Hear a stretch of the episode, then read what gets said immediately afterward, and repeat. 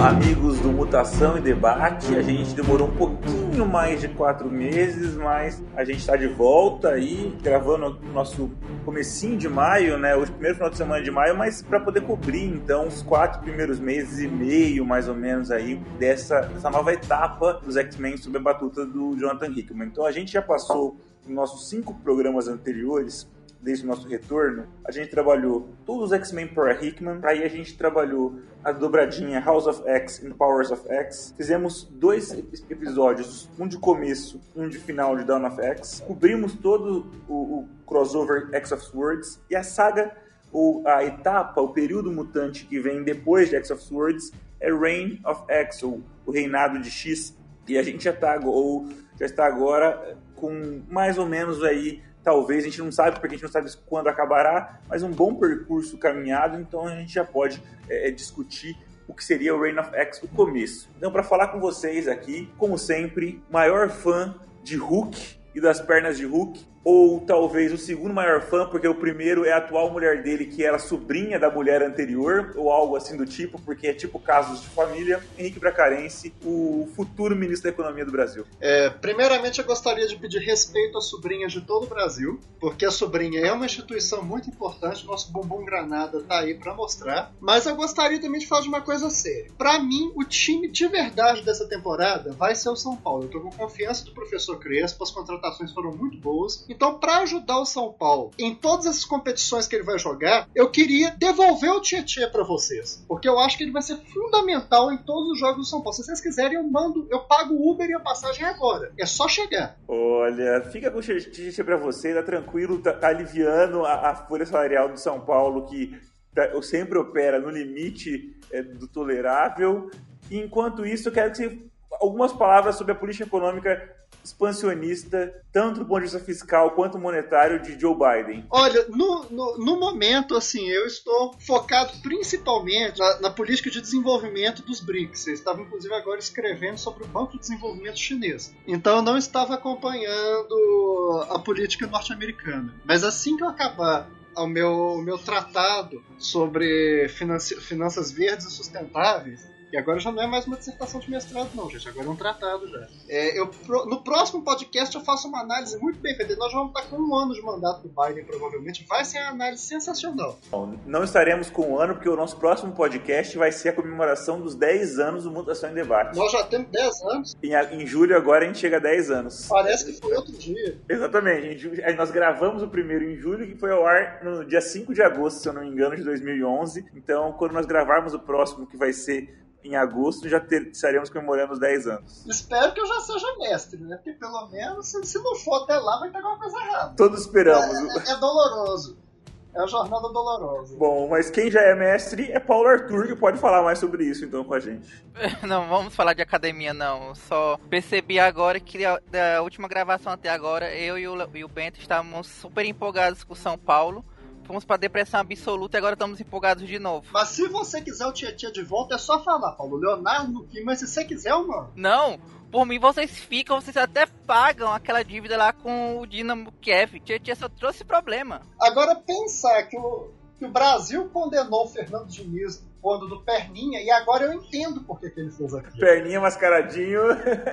eu respeito o Fernando Diniz agora. Bom, e aí, Paulo, tudo certo? Vamos saber hoje de noite, mas por enquanto temos oito razões para ficar felizes. Hoje, tomara que seja a nona. É, oito razões na sequência para ficarmos felizes. E eu também tenho uma razão para ficar feliz, porque o meu time, atual time no meu atual esporte, Geneve Servette, time de hockey, foi pra final da Liga Nacional. Vamos enfrentar o Zug a partir de amanhã, numa melhor de sete. O Genebra que nunca foi campeão da Liga Nacional de Hockey Hockey Suíço, então estamos na final. Vamos, com, vamos aí, sem torcida, o time tá rendendo mais, sem a pressão das arquibancadas. É quase o galo suíço, então, que beleza.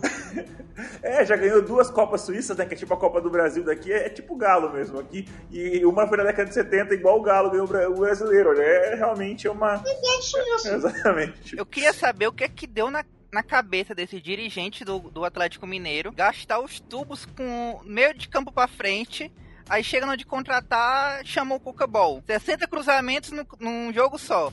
Pra empatar com o time venezuelano. É porque é aquilo, pô. Os ricos que estão mandando no Atlético agora, eles entendem muito de dinheiro, mas não entendem de futebol. Se me entregasse esse time, não precisava nem pagar muito, podia ser uma bolsa de mestrado só. Eu fazia render. Eles me montaram um time todinho, com a lógica de futebol posicional de São Paulo, bola no chão e tudo, e me chama Cuca pra ter chutão e chuveirinho. Isso aí não faz sentido.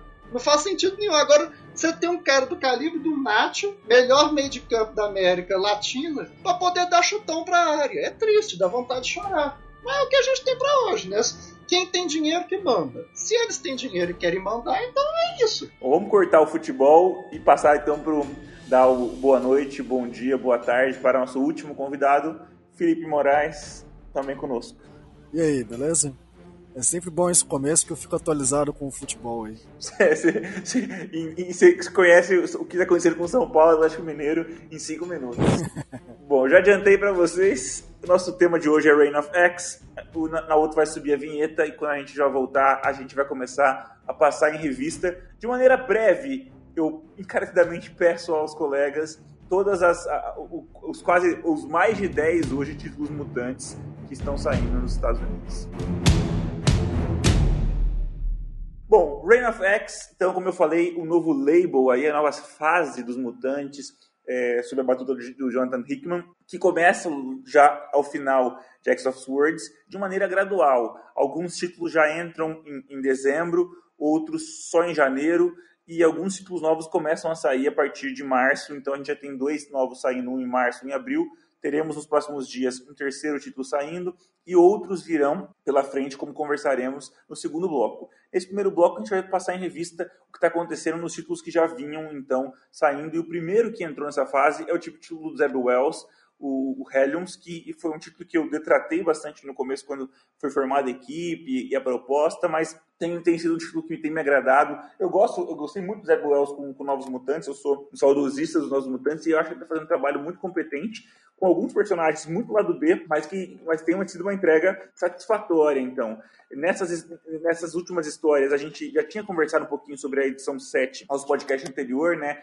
O que aconteceu, o, o, o que o, o Sinistro fez para poder é, fazer uma, uma, uma, certa queima de arquivo, então, ao final de, de X of Swords, com a, com a, com a consciência ou com a, ou com, a, com o conhecimento da, e a gente entende muito mais também, porque é, a Psylocke depende dele é, em razão da filha dela, a gente conversou um pouco sobre isso também no nosso último episódio, e desde então, então a gente teve, a gente teve, além da edição 7, já as edições 8, 9 e 10, agora a gente tem um sumiço do sinistro, a gente tem é, os, ex, os, assim, os satânicos é, se deparando com um, um mestre mental e com um arcade, é, numa história que vai acabar, inclusive, colocando como foi, é, como a gente já viu o Arcade fazer isso lá atrás, na década de 70, o, o, heróis contra heróis e, e, e, versões de si próprio, a gente tem agora uma versão interessante que é, que é o Psylocke versus uma possível robô da Betsy Braddock. É, isso já vai ser, a gente, é o que a gente verá na edição 11, que ainda não saiu, sairá nos próximos dias lá nos Estados Unidos. Então, eu vou começar com o Felipe para fazer um apanhado, uma avaliação geral, o que, que ele está achando e o que, que acontece de, de, dos pontos principais é, nos Satânicos nessas quatro edições, de 7 a 10. O Senhor Sinistro é impagável. Né? Ele é basicamente o protagonista da revista, engraçadíssimo. Tanto a relação dele com, com a equipe, dele tentando ser o chefe, mas sempre ferrando todos. E pô, com Arcade, espetacular a dinâmica dos dois. Quanto ao resto dos personagens, você vê a alteração da babá e do selvagem, né, depois da ressurreição. Você vê a qual, como você falou, preocupado com a filha, mas ao mesmo tempo assim, por mais que ela seja leal, sinistro, ela é uma ninja, né? Então ela tem a questão do agente duplo, jogo duplo, então ela está, na verdade, sempre do lado dela mesma. Enquanto o resto dos personagens, dentro da situação que a Arcade coloca cada um, você tem um pouco sobre o passado deles. Né? Você tem a questão do satânico, tendo um filho mimado, o, o Alex é, tendo dificuldades em lidar com suas relações amorosas, e o do caçador de escalpos, é, sendo. É que agora não é mais caçador de escalpos, porque é o politicamente incorreto, é, é politicamente incorreto já que o nome fazia referência a massacres indígenas, então ele fica. Eu não sei como vai ficar, como tá ficando no Brasil, isso porque, eu não tô lendo as histórias no Brasil. Mas agora a gente está usando apenas o sobrenome é, do personagem justamente para poder é, evitar essa, essa, essa associação racista que, que, que havia na sua origem. Certo, desculpa. É, acho que é Grey. É, agora tá só Greycrow. Greycrow John Greycrow, é. Enfim, ele só relembra o seu passado como soldado e o trauma, suposto trauma que ele sofreu com o massacre de mutantes. Mas é, é o que o Bacarense falou, é, o Leonardo falou. A gente não sabe ainda no final da história. A gente só sabe que agora tem a resolução de alguns já sabem sobre esse, essa treta com o Arcade e vamos ver como eles vão se resolver. Só sabe de que o, o, o mestre mental ele se meteu nessa enrascada por conta da filha dele. Agora, o quanto isso é verdade, a gente não sabe ainda.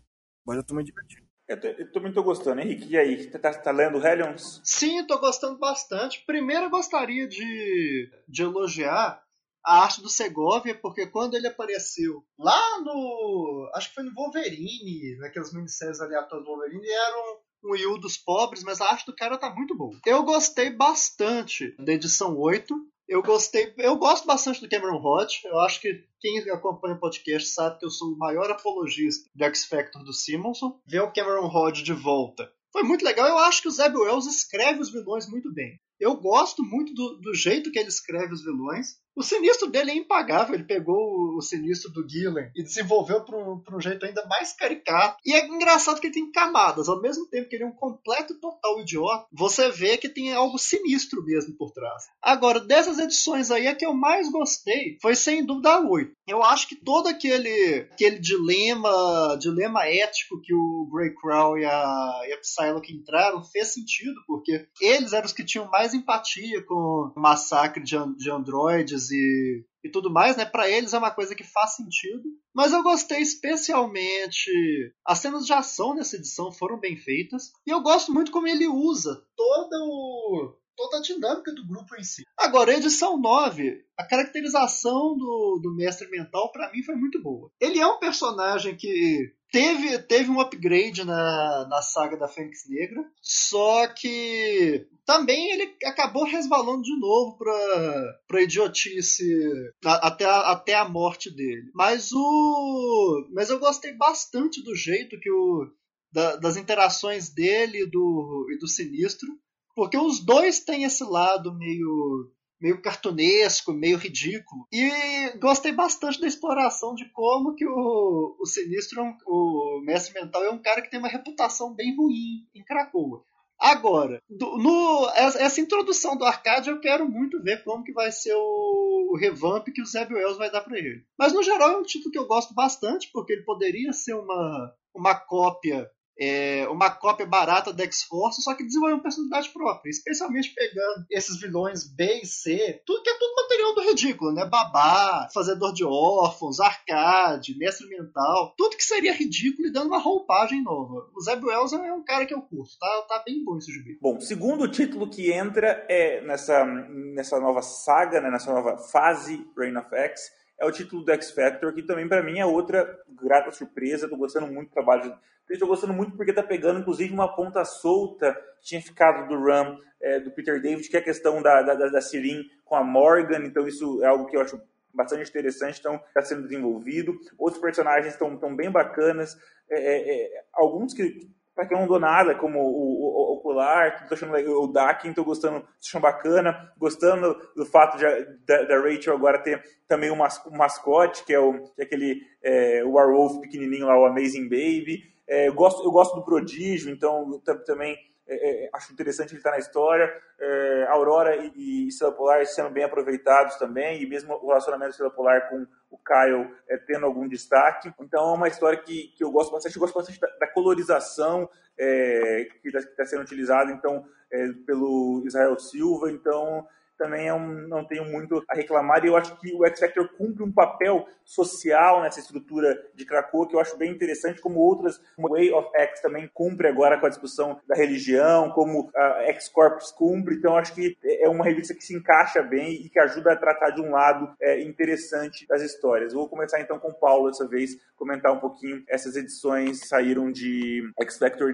desde então, que são as edições 5 a 8. Eu também concordo com tudo que o Bento falou.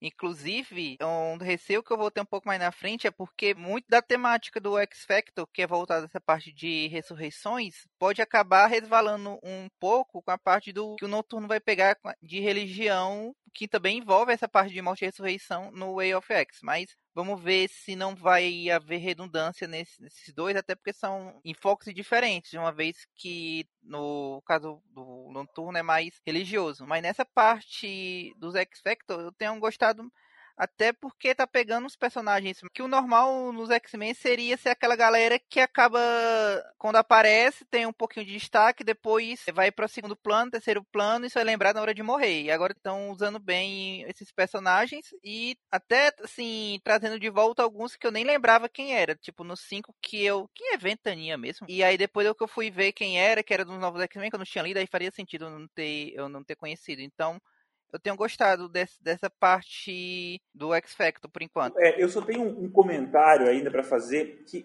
é, é muito chovendo molhado, é muito coisa de fã velho, idiota até nesse sentido, mas como é, é uma revista que está pa passando e vai entrar agora nas próximas histórias a mais nessa discussão envolvendo o Mojo, e tem tudo a ver com com a Ventania, tem tudo a ver também com o Adam X, que a gente pode até falar um pouco mais pra frente sobre ele também, que ele, porque ele aparece em algumas das histórias rapidamente. Eu fico um, um pouco saudoso, um pouco interessado em é, um dos personagens, um dos poucos personagens, talvez, é, que já tiveram algum destaque na franquia Mutante, que não, que não, tá, que não tá tendo uma, uma aparição frequente agora, nesse período, Hickman, é o Long Shot. Então eu espero que de alguma maneira ele seja apareça aí nas próximas histórias, mas também não, não será nenhuma perda se não aparecer. Henrique, o que você tem achado de X Factor? Eu também tenho gostado bastante desse título, bastante mesmo.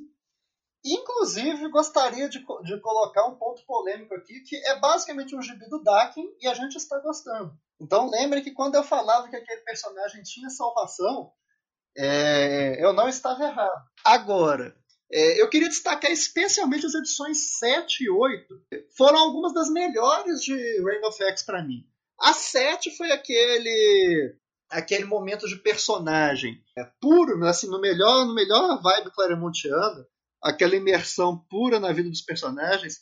Gostei de ver o Celery é, e, o, e o Prodígio. Eu não sabia que os dois estavam juntos, mas eu gostei da, da aparição. Agora, para mim, o melhor momento dessa edição foi a conversa do, do Dakin com a, com a Aurora. Porque esse, esse momento é basicamente é, um retorno lá àquela, àquela edição do finalzinho da X-Force do Remendo, que o, a gente vê como que a vida do Dakin foi miserável, foi cretina. E aí, quando a gente entende como é que ele ele tem essa, esse problema em entender o que é, que é um sentimento, em saber o que é que o, a manipulação de feromônios causa, a gente vê como é que a vida dele é cretina. Ele nunca sabe o que é verdadeiro, o que não é. Foi uma camada de profundidade gigantesca para o personagem, caminha bem para a evolução que ele está tendo nos últimos anos. E aí na edição seguinte a gente já tem uma virada de tom total, que é basicamente um gibi de horror puro. Inclusive,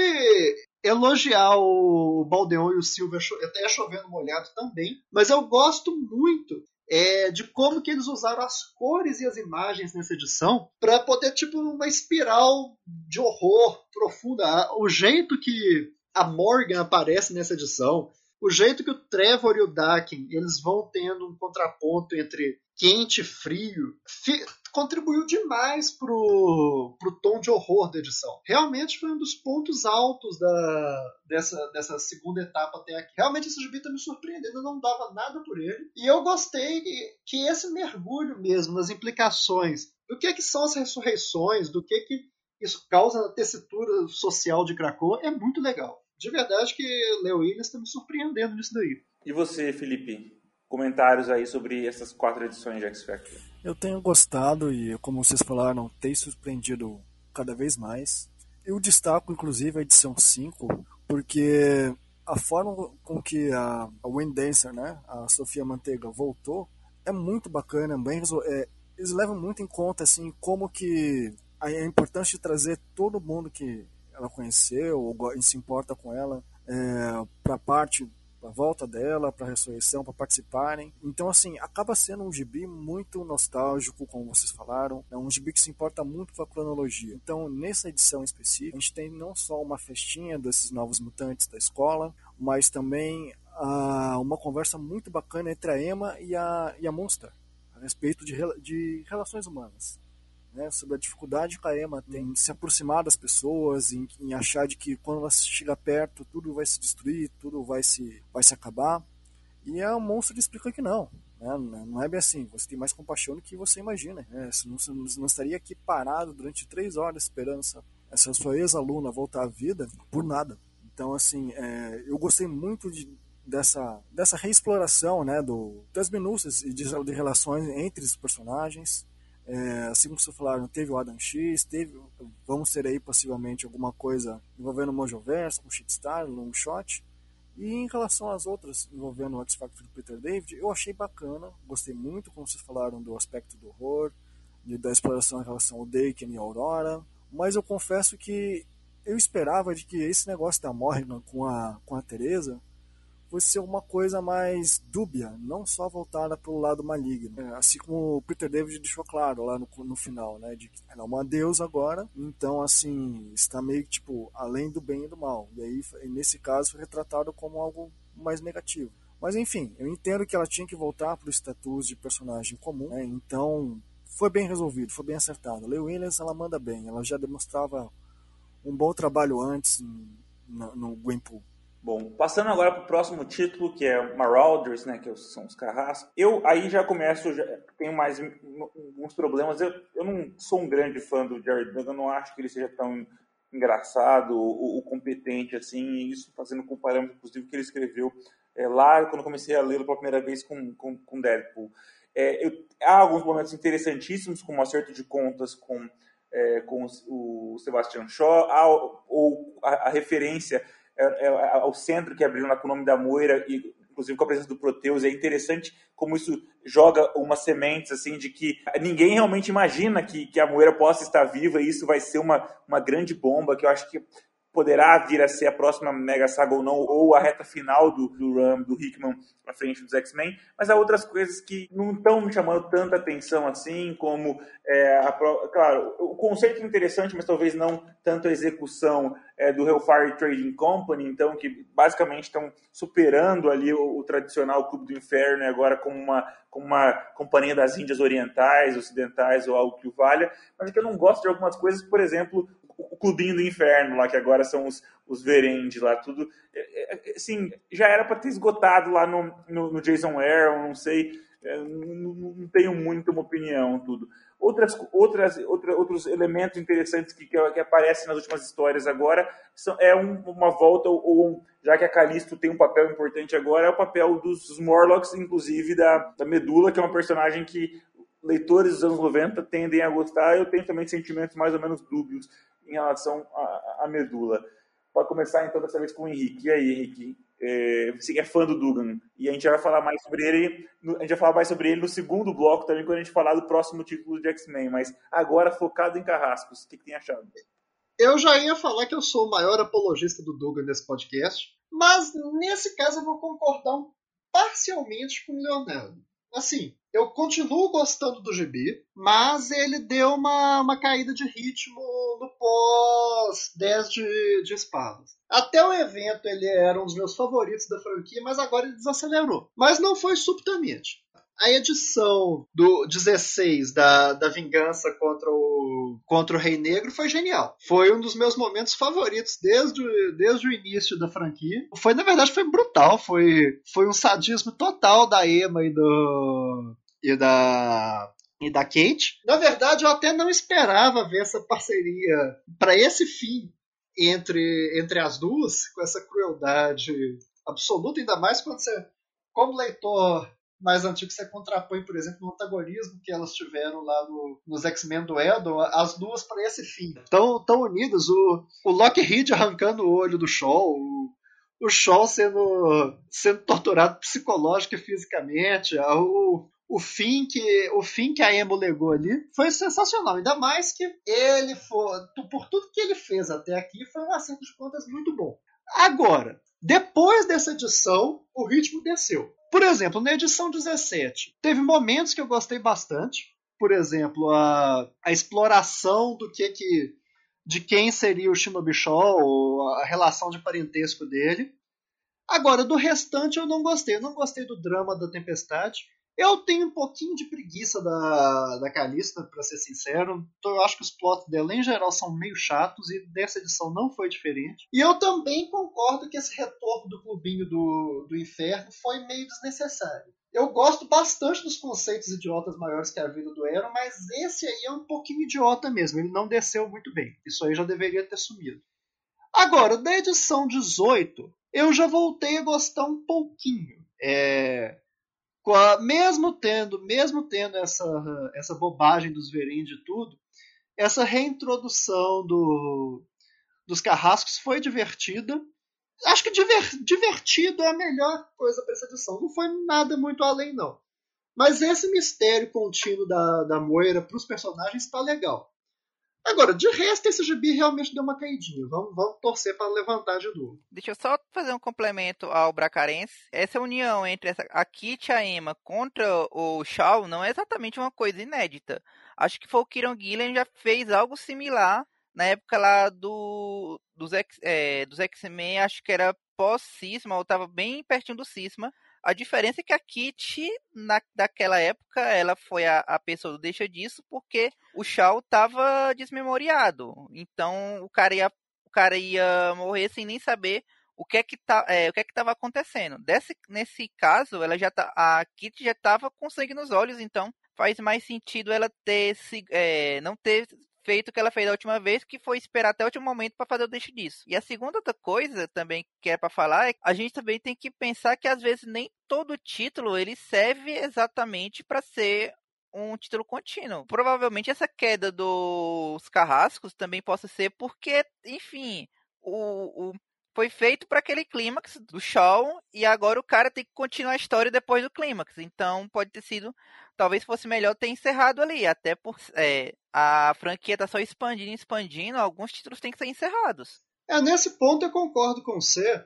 Eu, inclusive, acho que Marauders deve acabar. A gente deve falar disso no segundo bloco, mas eu acho que o, o GB deve ser encerrado aí logo depois da, da Hellfire Gala, ainda mais pelo novo título do Dugan. Então eu acho que é isso mesmo. Esse clímax foi o, foi o show, e o resto é uma, é uma enrolação até chegar no ponto da Hellfire Gala de, de cancelar. Eu concordo com você nessa parte. É, é, Felipe, se quiser, Felipe, se quiser falar agora também, inclusive, de King and Black, já, essa grande, essa grande, mas uma saga que passou por várias franquias, mas com foco no Venom, mas também cobre, passou por X-Men, por Vingadores, por Quarteto Fantástico, tendo como principal antagonista o Knugo, que eu, também, que, que eu pessoalmente desconhecia. Se quiser aí é, fica à vontade para poder falar.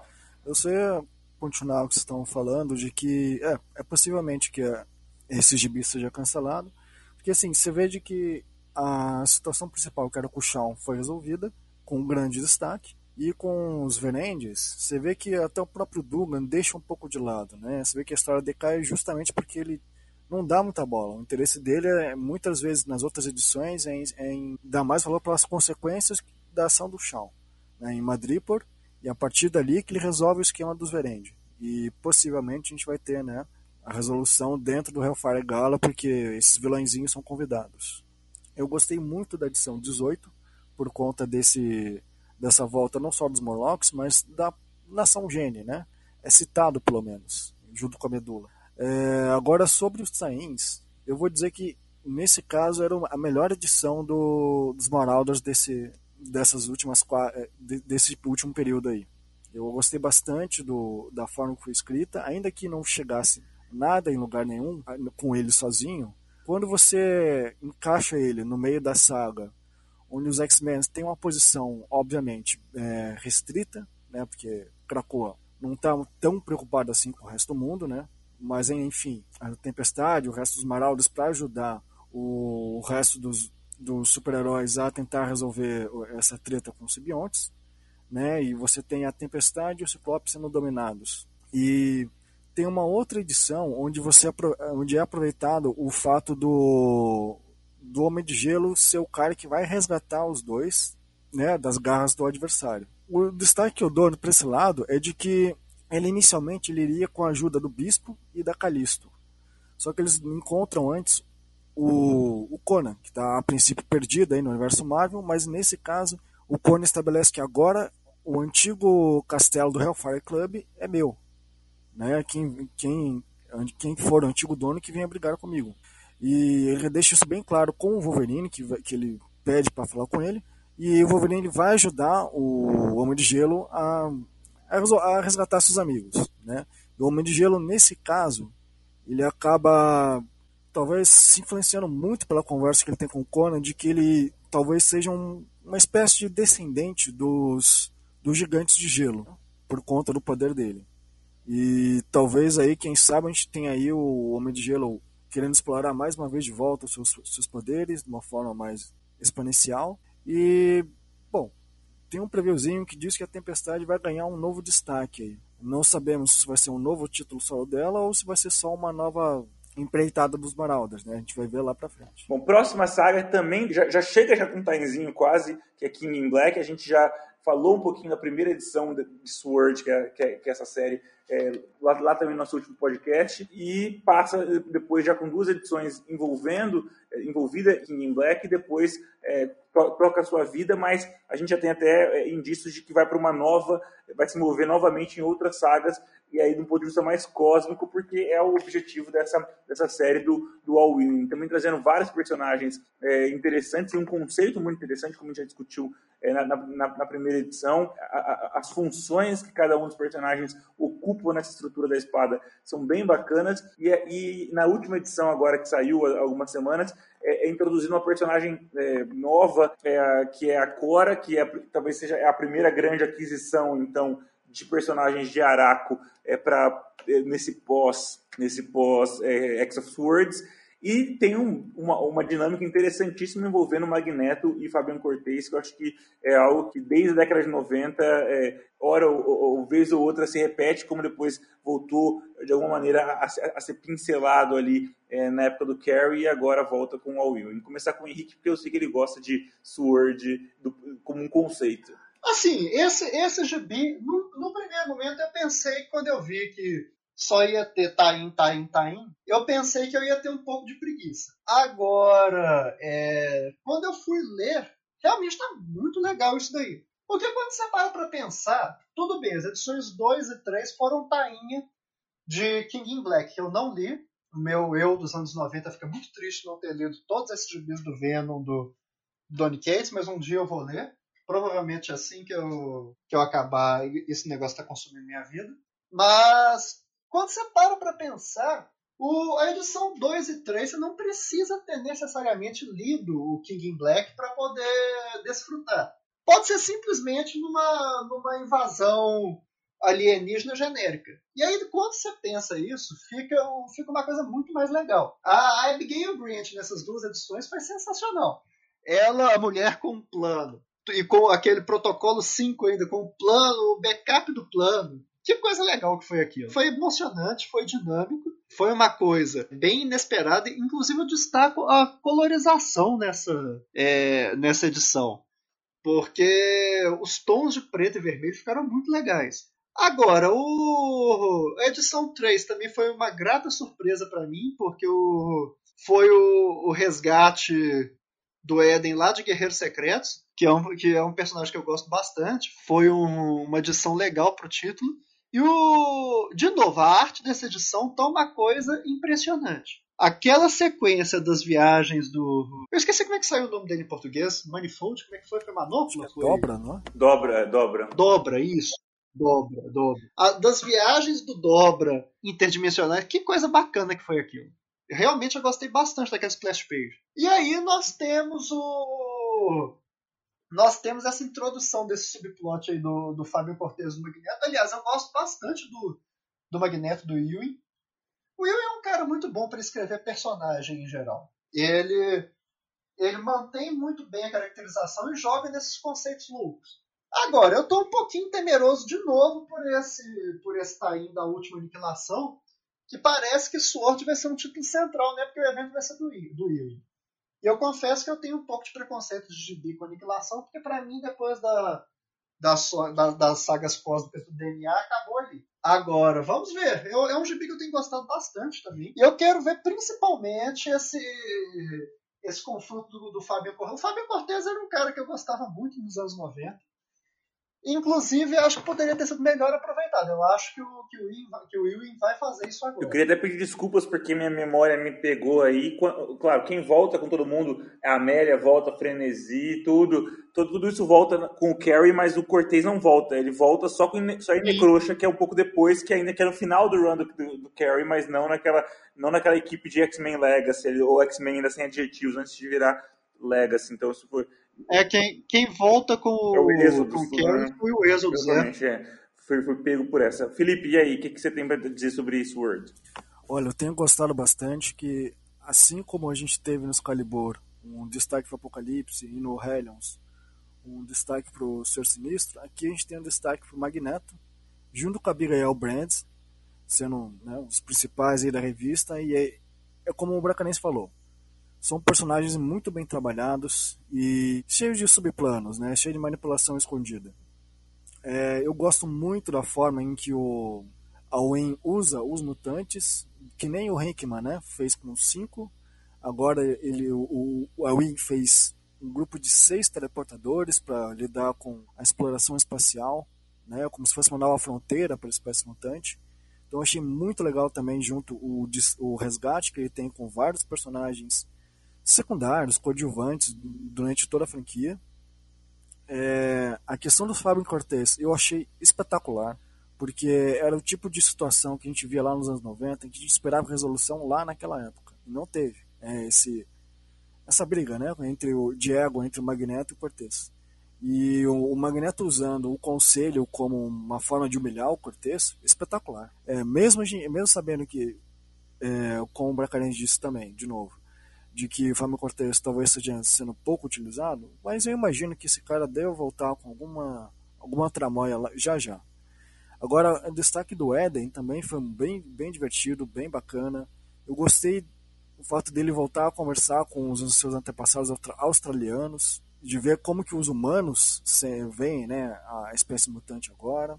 É, a questão de ele descobrir que o Peter Greisch está do lado do, da, da Orcs é muito bacana, porque o Peter Greisch ele tá também agora como um vilão da revista do Hulk, então talvez a gente veja aí alguma crossover aí no meio, porque o Peter Greisch ele cuidava da Swords depois que a Carol Danvers saiu, né? Então basicamente como se fosse uma, uma divisão, né? A parte dele foi para foi pro lado contra os mutantes.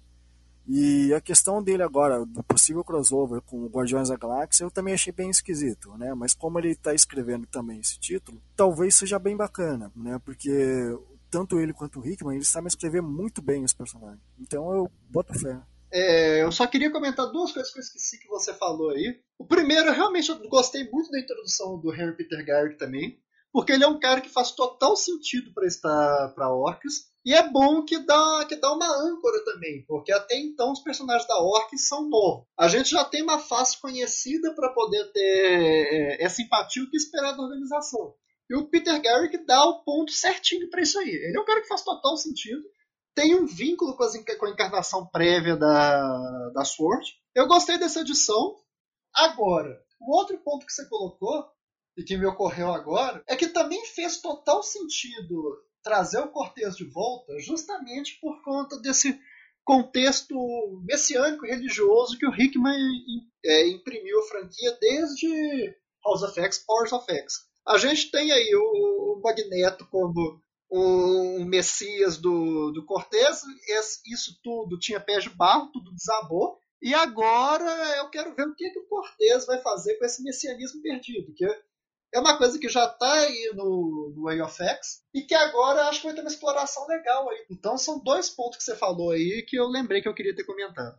Bacana, eu só queria complementar de que é isso, né? Porque a Krakoa ela meio que levantou o ego de muitos personagens extremamente egocêntricos. Nessa edição, além do Magneto do Cortez, a gente tem o próprio Solaris. Na hora que ele vai lutar contra o, o No, que está dentro do Cable, ele fala assim: Eu sou o sol de Krakoa. Caramba, mano. que é esse? Então, vamos para Novos Mutantes agora, que X of Swords talvez tenha contribuído para superar é, basicamente aquela divisão que a gente estava tendo de, de, duas histórias convivendo, então, no, é, duas grandes equipes convivendo. Então, a gente tem uma, um, um elenco mais bem fechado agora, fundindo alguns personagens que estavam aparecendo, ainda que a gente tem a gurizada, né? Eles estão treinando uma nova geração, então aparece muito personagem também coadjuvante, mas o, o roster principal assim é a Miragem, a Karma, a Magia, o Warlock, é, a, a, a, Lupina, o Apache e, e, a Armadura ganhando uma, uma, relevância. E aí o grande vilão é, das histórias é, tem sido o, o Rei das Sombras. Então é, uma, é, um, é um vilão clássico que tem uma relação com a Karma de muito tempo, com outros personagens de de muito tempo e que e sempre vale a pena a gente revisitar também, já que a gente está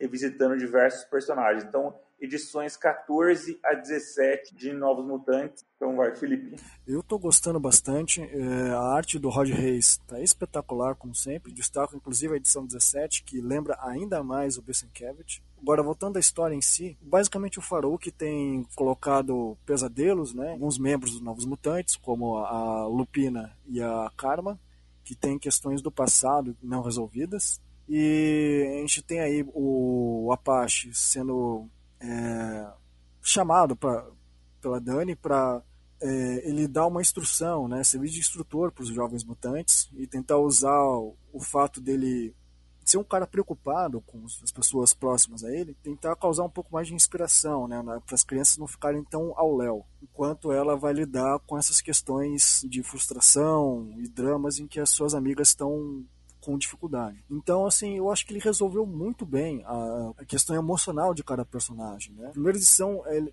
ele trabalha muito bem a questão da identidade. Né? Quando ele conta sobre a, a Gabi, né, a irmã menor da Laura, é, a preocupação que ela tem não ser ressuscitada por ser uma clone. Eu achei muito bacana. E o fato dela se sentir sozinha, já que a, a, a Laura não está mais em Cracoa por conta da missão dela no, em Valtz. Assim, é, a gente tem aí uma possível volta aí do passado do Farouk também, né, quando ele era jovem, mas ninguém sabe também ao certo o quanto isso é verdade. No princípio está só jogado na história.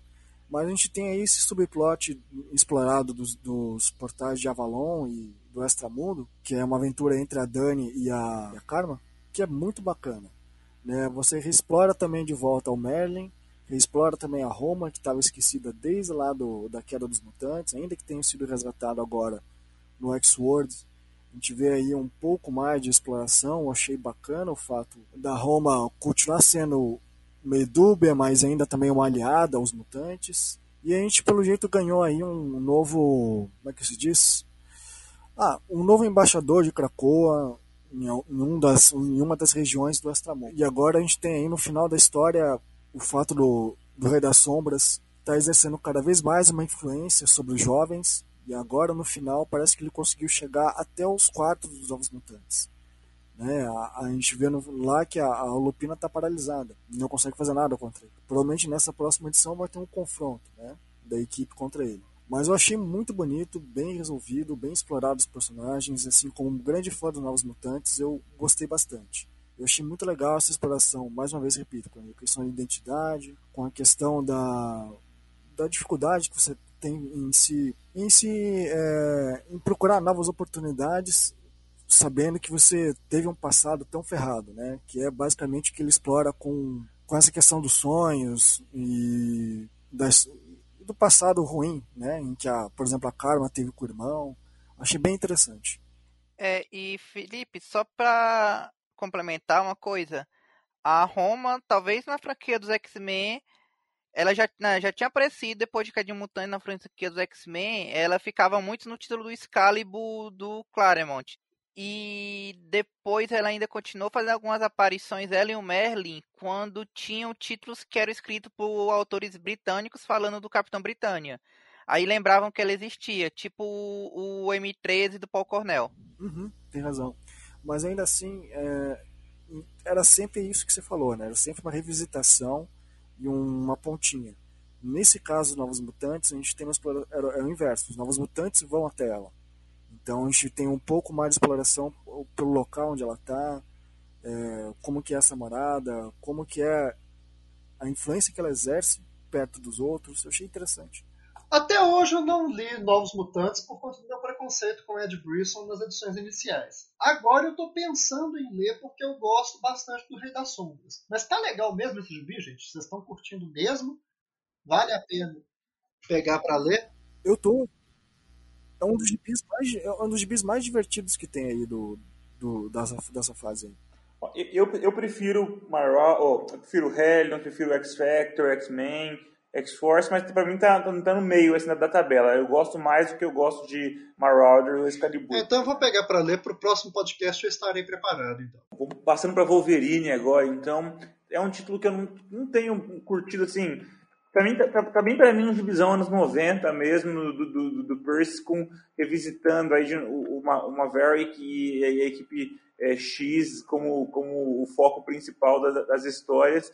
Então, eu realmente, assim, não, e aí agora voltou a falar de, de, de, de outros temas do, do, passado do Wolverine e finalmente é, traz um outro vilão do Wolverine para aparecer com força, que é o Omega, que é o Omega Escarlate, mas agora envolvendo também é, Drácula e vampiros. E, sério, desde que o Victor Gischler lá fez o, o, os vampiros dos X-Men, eh, na época do Crepúsculo, que eu tenho um preconceito grave aí com as, com as histórias envolvendo é, vampiros, então não tenho muito uma opinião formada sobre o que vem pela frente aí, né? O que está acontecendo, porque eu ainda não terminou esse mini arco, mas não tenho assim muita grande simpatia. É, o que está mais valendo a pena nessa, nesse gibi é, o, é a arte do Adam Kubert. Né? Pelo menos ele está desenhando bem ali. E eu vou falar assim, assim como o Bacarens, eu gosto bastante do Maverick. Eu achei bacana a exploração do passado entre os dois, é, de ser além da equipe X, né, deles já se conhecerem em algum momento. É, parece que ele deve estar tá trabalhando aí algum plot futuro envolvendo a tal agente Ramírez, né, que aparece uma pontinha lá nessa história do leilão. Eu gostei muito de, quando o Adam Cooper te desenha lá dentro do leilão a quantidade de vilões em que são, aparecem ali. Eu achei bacana. É, inclusive tem os Verendi lá também. Mas a questão que estão falando do Omega Red do, dos vampiros, eu vou falar assim.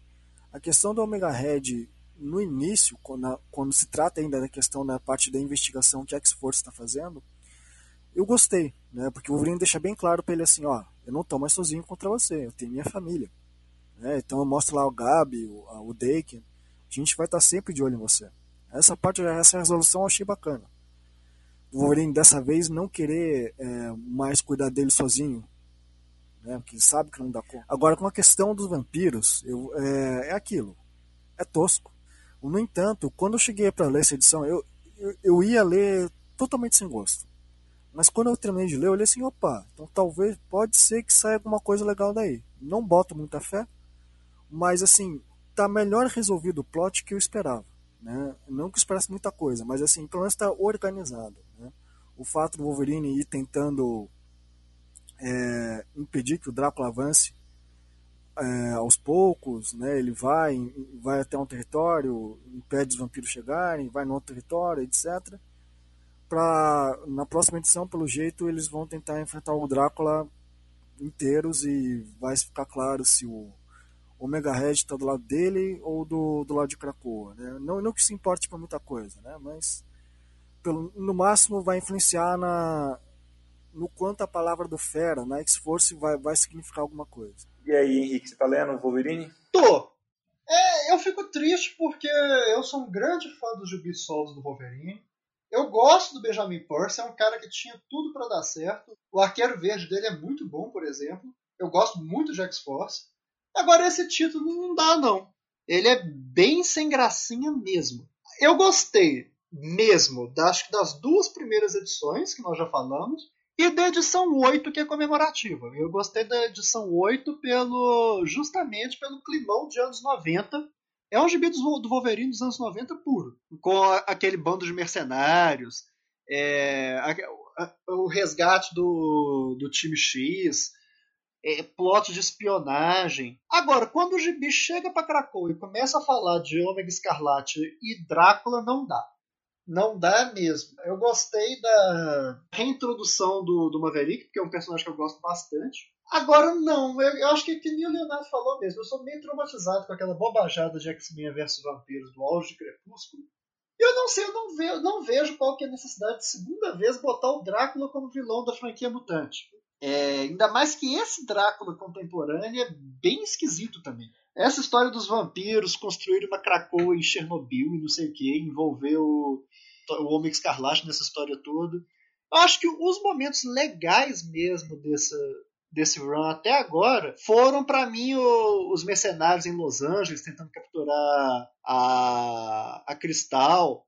A edição seguinte, a 9 também, é, que é a 9 é quando aparece o Maverick, né? Isso. Com o leilão da mão do Wolverine, eu achei bem criativo, porque essas partes do corpo do Wolverine mesmo devem ter em abundância. Agora, mas é isso, é sem graça, é um primo pobre da X-Force. Bom, já que a gente falou de X-Force, vamos direto para X-Force então, porque também é trabalho do, do, Benjamin Percy e como já foi falado aí pelo Felipe, tem logo o arco que começa o Arena FX, tem como principal antagonista o, o Omega Escarlate, então é, nas histórias e, e, e com é, desenhos do Joshua Cassara. E em seguida a gente tem uma, umas histórias envolvendo o namoro. É, aí, aí eu já também acho que o X-Force para mim começa a, a, piorar naquela história do, do namoro e depois na história seguinte que está focado aí no, no Kid Omega, que também para mim não sei, não, eu, eu, tento gostar. Eu acho o personagem que é interessante, tem, tem muito a render, mas acho que é um personagem que passou por tantos altos e baixos no, no pouco tempo, há 20 anos não é pouco tempo, mas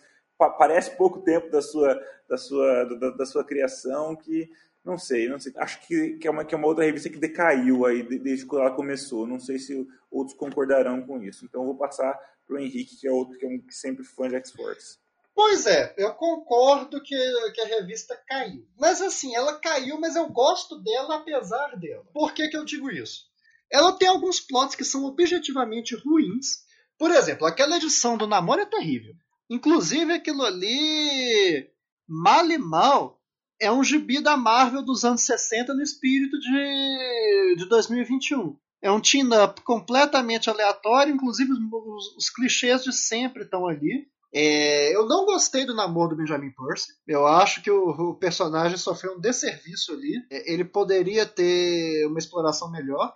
Agora, essa edição ela tem o pior e o melhor da X-Force. Porque o jeito que ela explora os personagens no, no subtexto dela é interessante. Por exemplo, a abordagem do Xavier nessa mesma edição foi, foi bem legal. Mas começou a estragar, começou a mexer com os vampiros. Aí as coisas que acontecem são interessantes apesar da revista. Por exemplo, eu gosto de como, para mim, tem dois pontos principais desse gibi. A completa deturpação moral do Fero, que é o... Eu gosto desse arco do Fero nos anos 2000, da, dessa crescente amargura dele, de como que ele passou do bastião de moralidade que condenava o Ciclope a qualquer momento para alguém que, pode, que virou basicamente o Donald Rumsfeld dos X-Men, que pode fazer o que quiser em nome da, da segurança nacional. E eu gosto como que ele manipula todo mundo ao redor dele. Aquele protocolo que eles tinham, que ele tinha com a sábia de dela executar, deles se executarem a qualquer momento para preservar os segredos, por exemplo.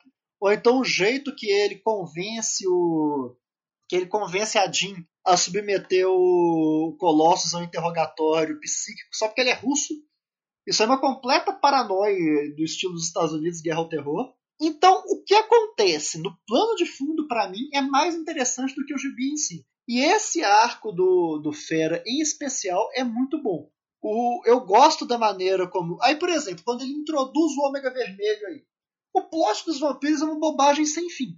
Agora, o jeito que ele trabalha com o tráfico de armas russo e por aí vai é interessante. E o outro ponto que faz eu ter uma, uma tolerância maior com esse gibi é o, é o Kid Omega. Diferente do, do Leonardo, eu gosto desse arco do personagem. E eu acho que essa maneira que ele está chegando à conclusão, por ele mesmo, de que as coisas não estão certas, que ele é basicamente um merda, é interessante. Agora, eu continuo lendo porque eu gosto bastante do, de ver como que o Fera vai ser mais criativo na edição seguinte.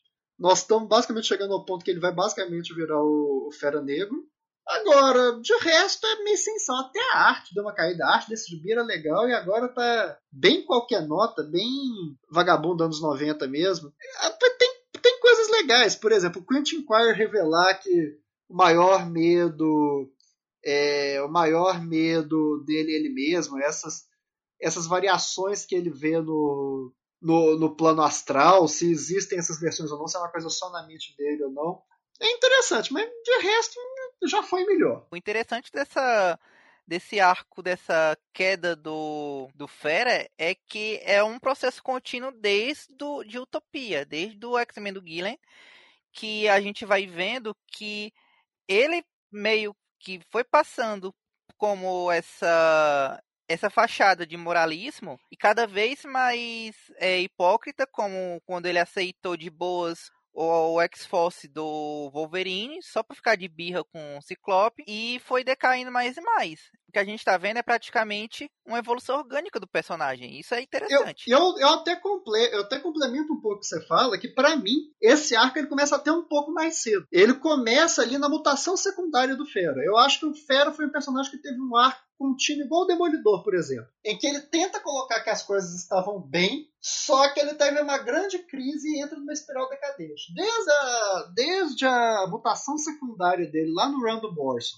ele passa por diversas facetas, por diversas identidades. Ele tenta voltar a ser o fera, o fera brincalhão dos anos 60 para esconder quem que ele é. Só que aí, a partir do momento que ele vai se envolve com a questão da, da cura mutante, com a doutora Hall, e daí em diante começa o barco para ele afundar. É legal acompanhar isso no personagem. Esse fera da, esse fera da, da X-Force, ele conversa muito bem com aquele fera, por exemplo, que foi julgado na edição 600 de X-Men do, do Ben. É, um, é um arco orgânico, que nem se falou, e contínuo do personagem. Então é isso que me atrai nesse gibi ainda, porque o resto é penduricalho. Felipe? É, basicamente o que vocês estavam falando, né? Ah, teve um interrogatório aí do, dos russos.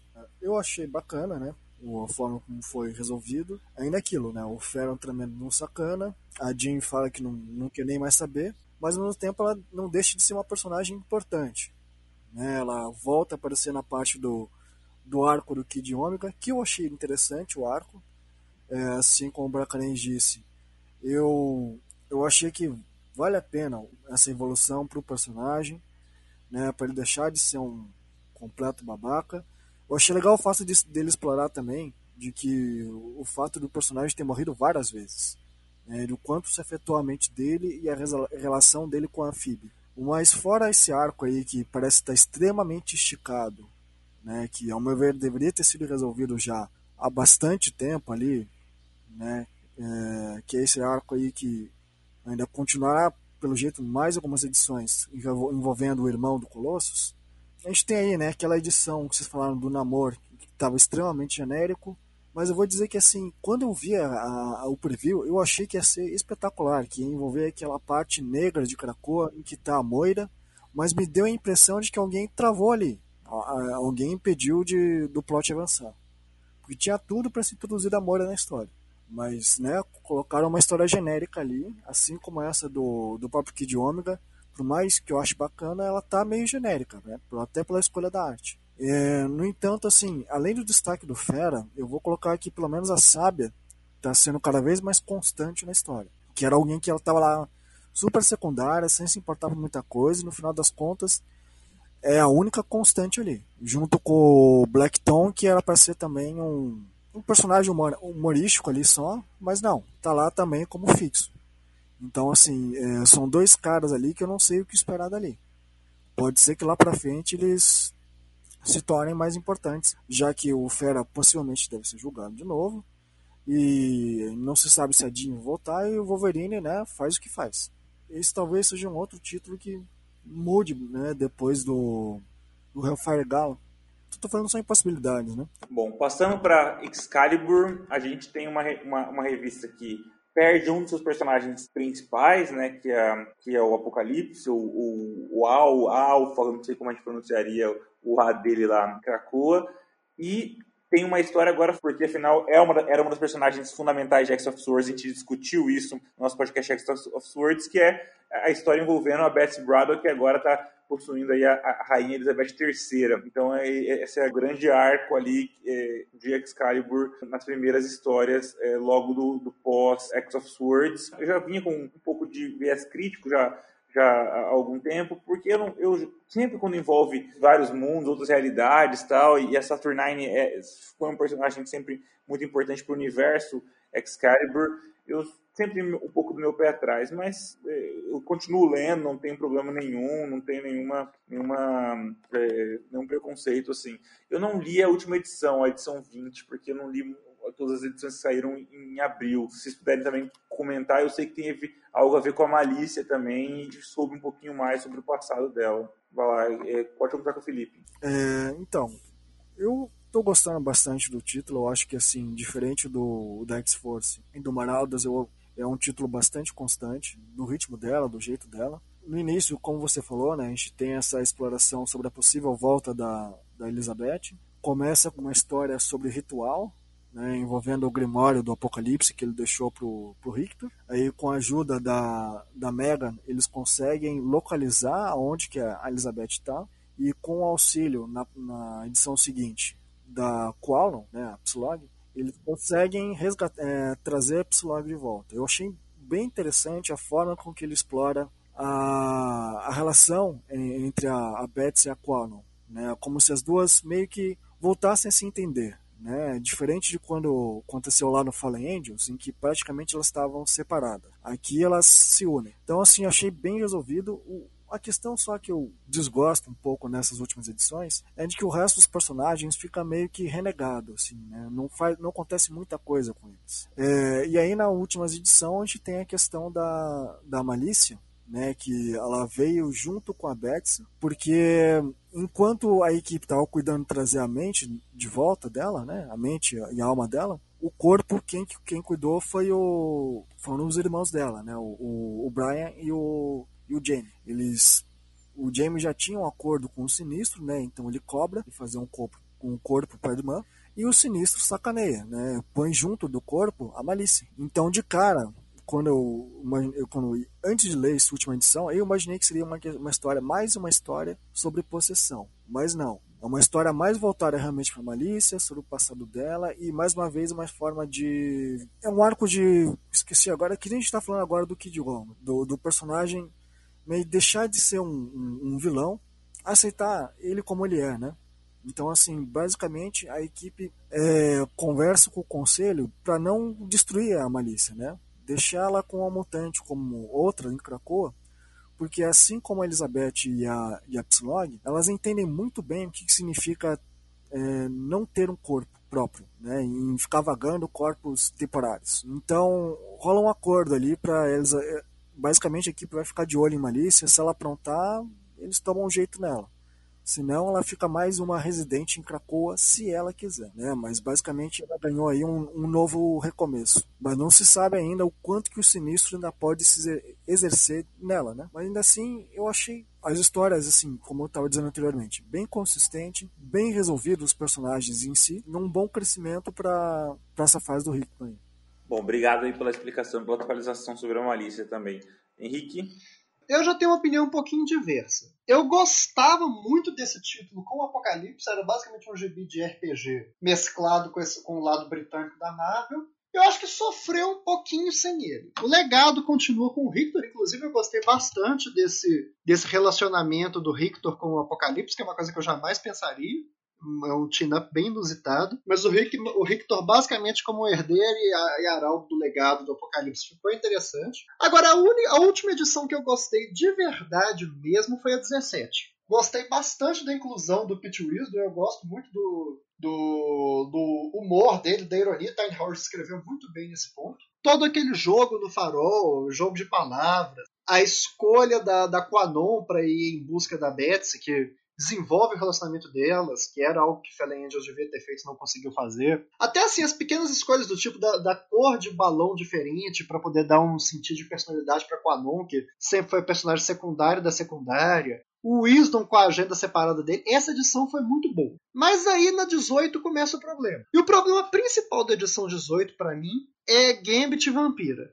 Eu já não sou fã dos dois, e o jeito que eles são escritos nessa edição é pior ainda. O, a, a Vampira, em especial, teve um retrocesso de personalidade gigante, que ela tá cansativa, tá, tá maçante, e aí essa edição ficou um pouco arrastada. Agora, esse esticou um pouquinho essa busca pela, pela Elizabeth, a 19 subiu um pouquinho um pouquinho o nível. Ela planta bem várias sementes para o futuro. Eu gosto da revolução, da, da revelação final da, da vampira falando que a Melis podia ser qualquer um. Dá um, dá um clima de paranoia legal que eu pensei que ia continuar na 20, mas não. E aí a, a 20 ela tem uma, uma representação esquisita da Melis, que ela tem umas ideias bem idiotas, na verdade. Por exemplo, atacar a Emma Frost com dois psíquicos de alto nível perto. E as pessoas também reagem de maneira esquisita a ela. Por exemplo, a Quanon tem empatia com a Melis por conta da questão dos corpos,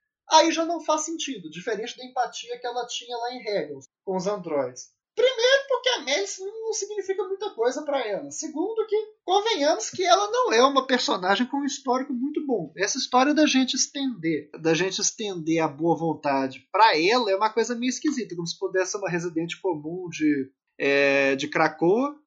Agora, teve alguns pontos positivos nessa edição. Por exemplo, eu gosto do Sinistro. O Sinistro é um ponto alto dessa fase e o Sinistro em Howard é legal.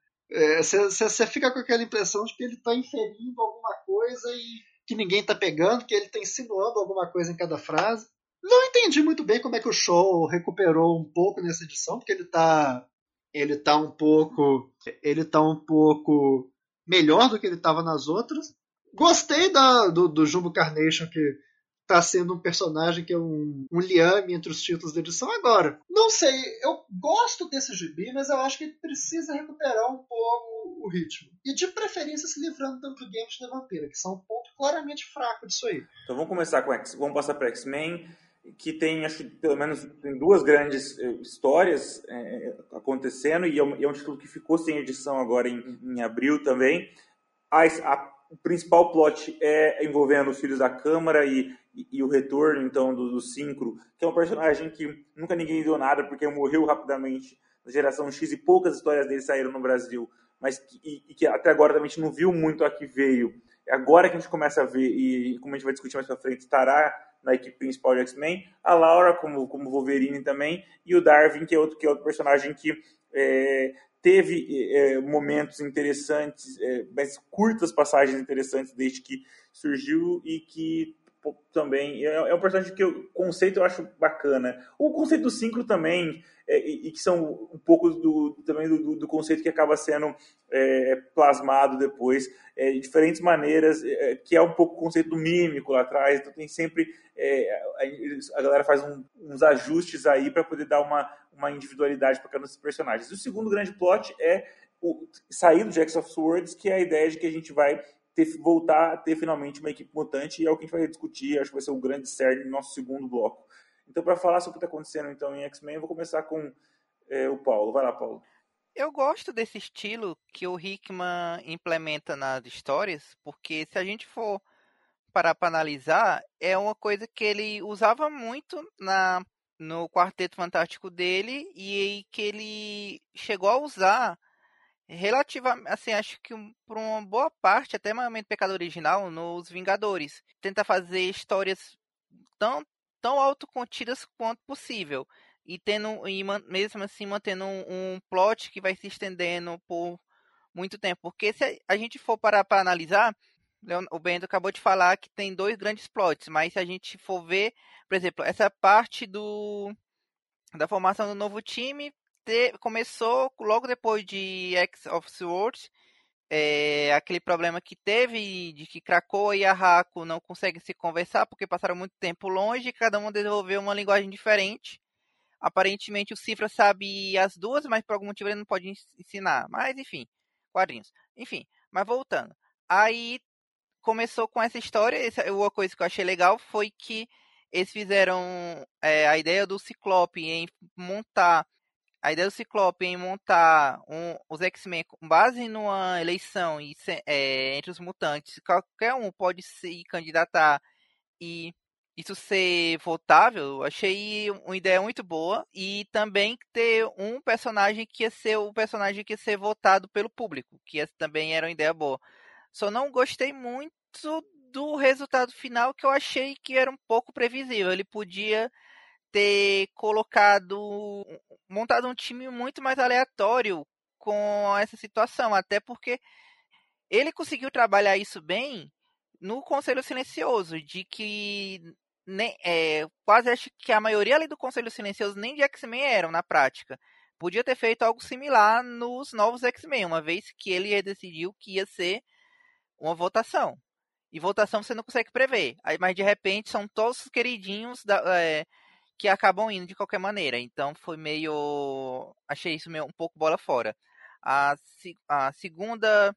Outro plot depois, que ficou bem assim, que é uma coisa que ele tá pegando a conta gotas, que é a parte do Império Xia, que eu acho que foi só uma, na minha opinião, foi só mais uma desculpa para ele poder escrever o Sam e o Roberto, que são um dos personagens favoritos dele, mas por algum motivo ele, ele vive dizendo que são os favoritos dele, adora colocar eles nas histórias, mas nunca dá o exatamente protagonismo a eles. Aí ele colocou aquele essa história lá do sequestro da Chandra para isso, praticamente. E essa parte dos filhos da Câmara, que ele pegou, que eu lembro, eu lembro vagamente desse plot, acho que era é, nem lembro quem foi escrever, mas eu lembro que eu não tinha gostado nem um pouco. E tá conseguindo consertar, tá deixando as coisas amarradas com o que ele mesmo mostrou em Power of X. Então, tá uma coisa interessante e ainda deixou assim um, um plot que vai ficar que pode ser um plot de longo prazo, uma vez que o Synchro manteve lá as a memória dele de, com 100 anos de idade, é, de 100 anos lá dentro e lembra de toda uma vida que ele teve com, com a Laura e a Laura não lembra de nada. E o que é que ele, o que é que isso pode a, a, avançar ou não? É claro que isso pode também dar em nada, porque, enfim, esse plot de personagens que passam tempo passam um tempo no canto, voltam Beres e depois continua a mesma coisa, já foi feito pelo, pelo Lemire lá na época do Apocalipse Wars. Então, pode ser, pode ser muito legal, como pode ser nada. Até porque, assim, como você mesmo mencionou, o Synchro não é exatamente um personagem que a gente vai que a gente acredite que vai ser desenvolvido assim que o Hickman sair. Provavelmente vão acabar esquecendo e matando ele de novo. Esse gibi é muito bom. É muito, é muito estranho, depois de anos, a gente ter um título principal da franquia que seja tão bom. Eu ia destacar esse ponto que o Paulo colocou, que eu gosto muito como que o, o Hickman explora vinhetas em cada edição. A gente tem um gibi majoritariamente autocontido, quando muito escapa para uma segunda edição, e ele vai oferecendo é, enquadramentos do plano maior de, de. Cada edição ele seleciona uma cena da vida em Krakoa, corta, conduz até o final e aí já muda o foco para a próxima. É uma coisa muito boa e talvez seja seja um ponto que o fato dele como showrunner da franquia dê certo, ao passo que, por exemplo, a experiência do Ellis não deu, é que ele guia o plot geral, ele estabelece o arcabouço ali em que as coisas vão se desenvolver, porém ele não está preocupado essencialmente com uma microgestão. Ele não tenta encaixar as histórias dos outros autores em tudo que ele está fazendo. Essa abordagem dele de focar em um grupo de personagens a cada vez dá espaço para os outros criadores conduzirem as próprias tramas. É uma coisa muito interessante. Como que ele explora esse formato muito bem? O formato do one shot, para mim, é igual ao formato do conto. É onde você vê se o cidadão é bom de verdade. Porque escrever bobagem em um arco de 8, 10 edições é muito fácil. Agora, você escrever uma história autocontida é difícil. É um exercício de concisão e de domínio de linguagem mesmo que é impressionante. Você pega essa edição 17, por exemplo. Você tem uma coisa que poderia se estender tranquilamente por um arco de três ou quatro edições. Só que é um gibi de 20 e poucas páginas, que é um puro exercício em sci-fi. Ao mesmo tempo, eu espertamente ele já posiciona ali para a gente ter a primeira missão de um grupo super-heróico dos X-Men que se formou lá no final de Ten of Swords.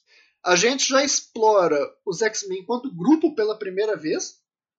Pela primeira vez desde que a franquia começou, a gente tem uma missão dos X-Men enquanto, enquanto equipe. E, é, e ele já posiciona isso onde? No Império Shia, que é, que é, um, que é um dos corações dos X-Men. Uma história simples, mas ao mesmo tempo, olha quanta coisa aconteceu numa edição só. A gente tem um conflito político, a gente tem um sequestro, a gente tem os X-Men nas catacumbas, a gente tem o Ur, que é um personagem super legal, a gente tem a Guarda Imperial, a Chandra reposicionada. Diferente do Paulo, eu já acho que esse gosto que o, que o Hickman tem pelo Mancho Solar, pelo Mício, e tudo é muito mais uma coisa puxado para comédia e tudo do que ser um, um personagem pet do autor que ele tem que colocar a todo momento. É, eu gosto bastante de como ele explorou o humor deles ali. A única coisa que eu achei estranha foram os uniformes da equipe aí, que realmente o, o, as roupas do, do X Factor não funcionaram muito. Eu preferiria se fossem as roupas do Jim Lee icônicas. Mas por falar em Jim Lee, em Jim Lee foi interessante o Brett Buff aí, porque deu um climão anos 90 que casa bem com a aventura dessa edição. Agora, as edições 18 e 19 são um ponto altíssimo.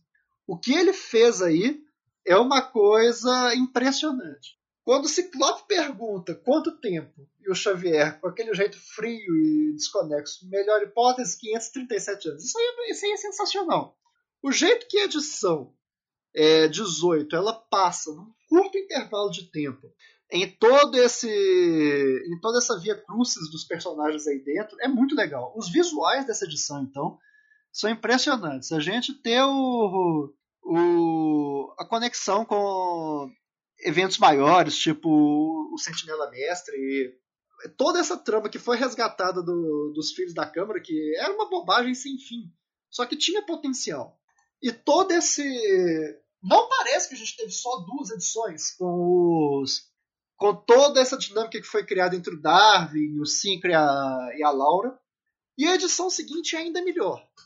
Aquele quadro com a Laura falando que a única opção que eles tinham era estudar, aprender e repetir até conseguir sair. Olha, olha como que ele coloca uma noção de ritmo aí, sem muito, sem precisar mostrar muito, sem precisar, é, sem precisar arrastar a narrativa, nada de, de descompressão, uma coisa extremamente concentrada, mas com efeito preciso.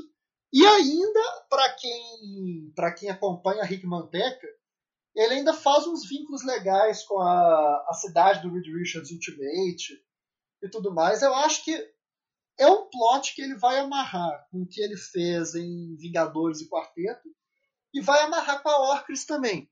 Então é, é sensacional, de verdade. O, o Hickman é um homem abençoado mesmo. O que ele faz não tem, não tem igual. Só voltando um pouco para trás, falar primeiro da edição 16, que foi o reencontro de Aracos com Krakoa é, além do reencontro desses dois, dessas duas ilhas, a gente tem também uma tentativa de reconciliação entre os habitantes de Aracos, né, com o Magneto. E a Isca, né, que é representante, você vê que ela é casca grossa. Ela não está nem um pouco interessada em ficar aliado com o Krakoa. Eu achei muito legal a forma que o Hickman aproveita a personagem, é, mostrando o quanto que ela é muito mais experiente que qualquer um deles ali. Ela literalmente quase lava o chão com os dois ali. E assim, é como vocês estão falando, ele só planta a semente, ele não finaliza a história nesse one shot, mas assim, deixa muito claro de que os X-Men estão com uma arma apontada para tudo quanto é lado. Tanto pela um pela Orcs, outro pela, por Aracos, outro pelo, pelo Vaults. Então, assim, deixa a gente cada vez mais tenso e preocupado com como que eles vão sair dessa.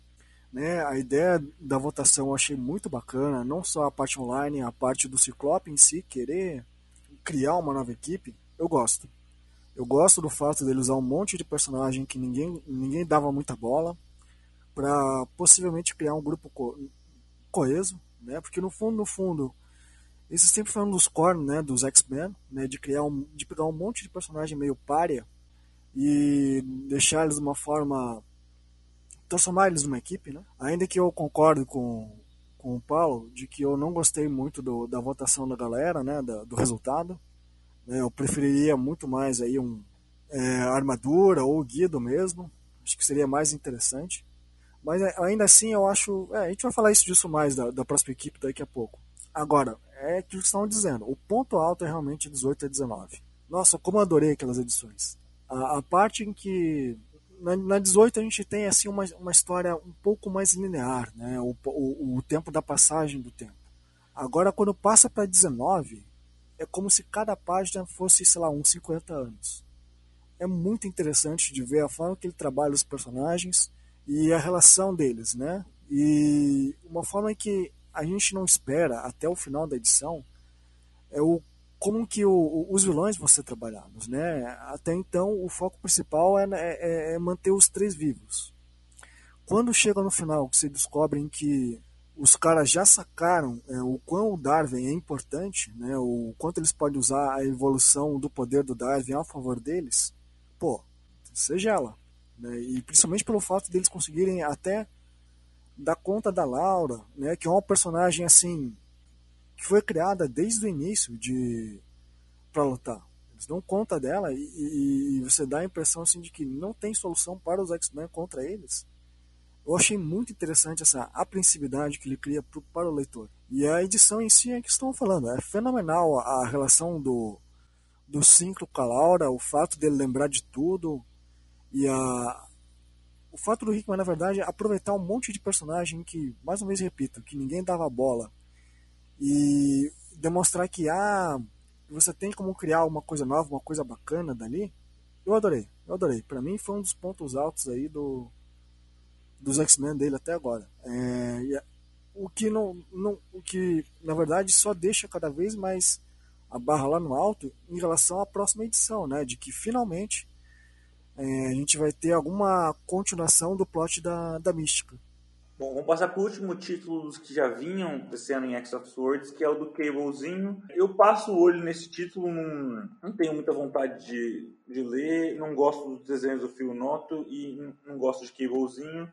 Então eu lembro vagamente que o plot atual, além do relacionamento dele com, com a Esme, tinha algumas coisas a ver com, nas primeiras histórias, com o conflito, mas realmente eu não lembro de nada, então se quiserem falar, porque não, para mim não, não é algo interessante. Então, começar com o Felipe. Oi, eu já sou o contrário em relação ao Finoto. Eu acho bacana a arte dele. Eu confesso que nesse caso a colorização talvez não combine tanto.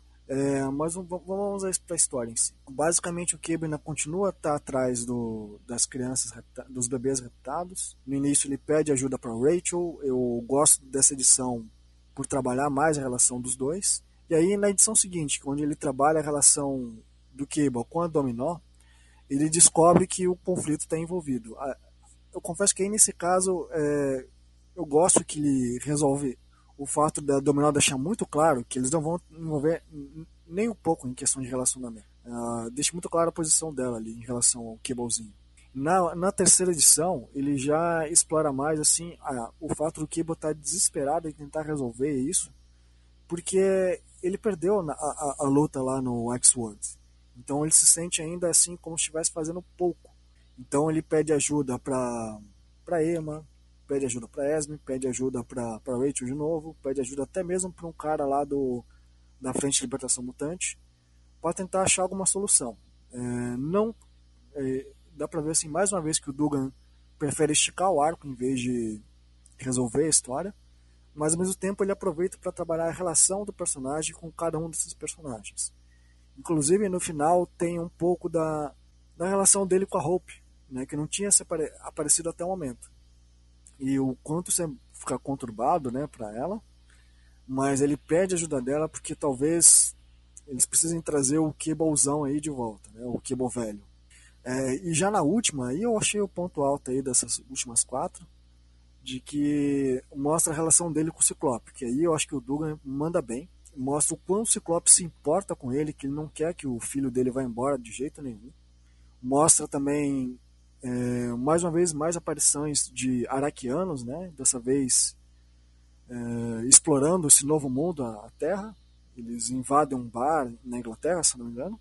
Mas, assim, como a gente já está sabendo né, que esse título vai ser cancelado, então talvez é, o Cable de alguma forma se sinta culpado por ter matado sua cópia mais velha e acabe voltando para onde ele quer que tenha vindo e possivelmente leve o conflito junto com ele. É, eu achei a ideia de trazer o conflito de volta é, meio tosca, porque ele já tinha aparecido na, no, na, na outra versão da X-Force anterior. E eu achei que a resolução que ele tinha dado lá na, naquele período já finalizava a relação deles. Né? Mas como ele está trabalhando com um personagem que viaja no tempo, então talvez seja só mais uma versão do conflito. Né? Pra, vindo só no fundo, no fundo, para perturbar o Cable para variar. Né? Só que não.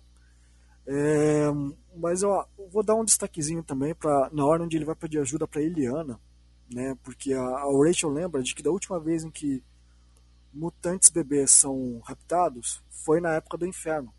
E quem fez isso foi o Nartif. E aí mostra como que o Nartif tá. como que a Liana prendeu o Nartif desde então lá no limbo. Né? Ele, ele mantém ele preso, ouvindo umas músicas ridículas a, até uma eternidade. Como se fosse um, um, um grande problema né, para um, um demônio. Eu achei bem divertido, assim, bem, bem leve né, a edição no fim das contas, assim, ela é uma, ela é uma série meio perdida no, no meio dessa série aí da do, na, na versão dos X-Men do Hickman. Mas eu diria que, sei lá, eu ficaria um pouco de saudade dessa solução dada para a família Summers, né, do, de, de, terem os filhos jovens e por Ciclope ter finalmente a chance de ser um pai de novo. Eu espero que ele não, não perca o filho, né, minha expectativa. É, Felipe, nesse caso, eu sou contrário de ti, porque esse plot do Ciclope cuidar do Cable já foi resolvido lá nos anos 90, naquela As Aventuras de Ciclope Fênix. Ele quem foi pro futuro e que o Cable e ele já teve outras oportunidades, já tem isso tá, eu... já está estabelecido. Desculpa te uhum. cortar, uhum. mas eu acho que assim não está totalmente, porque ele só meio que aproveitou o tempo com o filho quando ele ainda era uma criança. Agora ele pode ter chance de ter uma continuidade enquanto ele é jovem, ajudar o guri na, na, na questão de maturidade. Eu achei isso interessante a, a, trabalhar, retrabalhar essa, essa relação. Mas o que eu tava dizendo é que eu acredito, e provavelmente a própria Marvel também, pelo jeito, que esse cablezinho ele foi um experimento falho. A verdade é essa, por assim, metatextualmente falando, no sentido de que é, eles tentaram fazer uma abordagem nova, sim, é, de certa forma até similar aos X novinhos pro Cable, porque enfim é, é um personagem que ele é um, uma marca conhecida dos X-Men, já carregou várias várias vezes mensais, mas que nos últimos tempos não não tem conseguido sustentar uma mensal direito e tende a ser cancelado.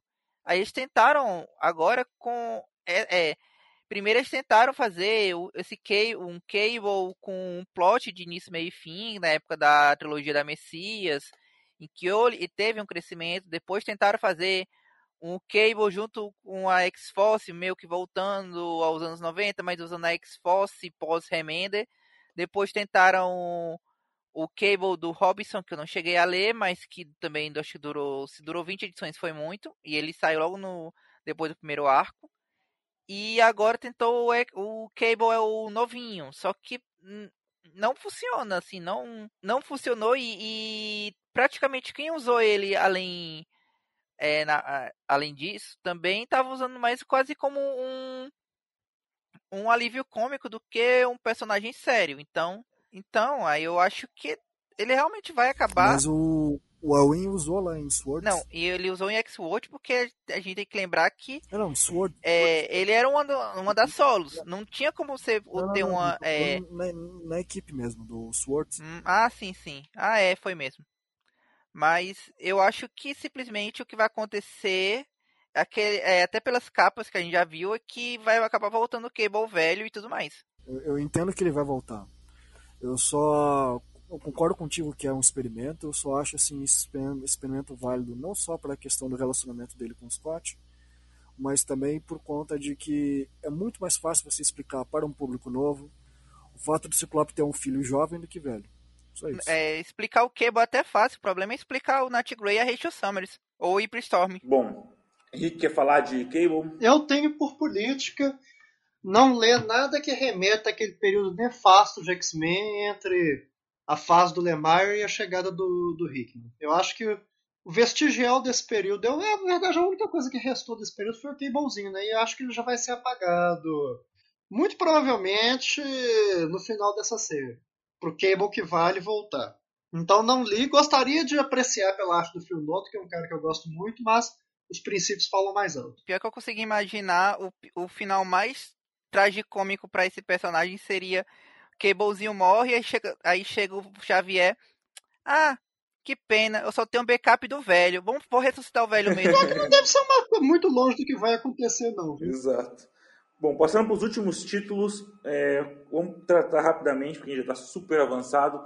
Tiveram poucas edições. Eu só li a primeira de Children of the Atom, e essa discussão aí, será que eles são mutantes, será que eles não são mutantes, vão conseguir passar é, pelos portais, não conseguem tal, blá, blá, chato pra caramba, não vi para que veio, desculpa, mas não lerei mais nenhuma edição. E Way of X eu não li porque saiu recentemente e faz umas três semanas que eu não li nenhuma das histórias que estão saindo, então gostaria de ouvir os amigos para falar sobre esse título aí que é focado no noturno, é focado na discussão é, do conceito de religião, traz outros personagens que não estavam aparecendo com destaque em outras revistas, então Loa, Blink, Pixie, que é a fada, né? Então, quero que os amigos comentem aí também. Vou começar com o Henrique. Children of the Atom, eu não li e, sinceramente, não me interessa muito, não. Me parece muito desconectado do, do restante da, da franquia. Não sei, não... Eu acho que o último gibi de Sidekick, versão jovem de personagem estabelecido que me atraiu foi Jovens Vingadores. Esse aí me parece bem é, então não vou ler. Agora, o Way of X, que gibi, meus amigos. Eu, o Cy Spurrier, eu sou obrigado a fazer um meia-culpa aqui, porque eu li o, o gibi do Legião dele, e que gibi excelente. Esse cara é muito bom. E, de novo, ele não desaponta em Way of X, que já está caminhando para ser um dos melhores gibis da Marvel. De verdade, que gibi sensacional. E que arte desse Bob Quinn. Todo o clima do gibi é uma coisa espetacular. Ele faz melhor essa discussão de da mortalidade dos X-Men que X-Factor por trazer justamente para o primeiro plano o quê? A questão da espiritualidade. Ninguém melhor para explorar isso que o Noturno. E toda essa primeira edição fica nesse jogo entre o bem e o mal e a necessidade externa, esse ananquê. O, o jeito como o professor. Na verdade, eu gosto bastante do jeito que os dois principais artífices do atual status quo da franquia são caracterizados.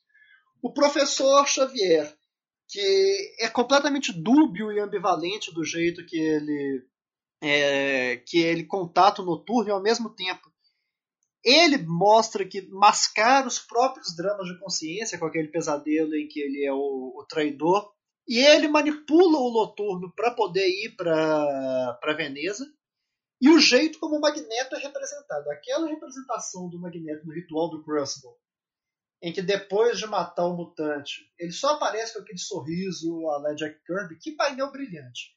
E eu gosto muito porque isso aí é, enfatiza bem o jeito que o gibi vai ser conduzido. A gente, a gente para estabelecer uma religião, a gente precisa do, do princípio da divindade, do oposto, e isso aí está parecendo que será será o foco da, da série e o Way of X é justamente o noturno nessa vereda nessa vereda central. É, o jeito que de verdade o jeito que o Spurrier escreve isso daí é uma coisa é uma coisa fantástica a questão do a questão da moralidade nessa edição tocou mais do que muita coisa que, que veio antes é um, é um gibi ao mesmo tempo sombrio e esquisito. E essa. E é impressionante que 42 páginas ele pareceu ter muito mais. De verdade que esse aí vai, vai ser sucesso total. É, cara, é, faço minhas palavras do Bracarense de que e, em uma edição ele já conseguiu trabalhar essa parte da religião de uma forma melhor que o X Factor, embora, por isso até minha preocupação se o X Factor não vai se tornar redundante agora.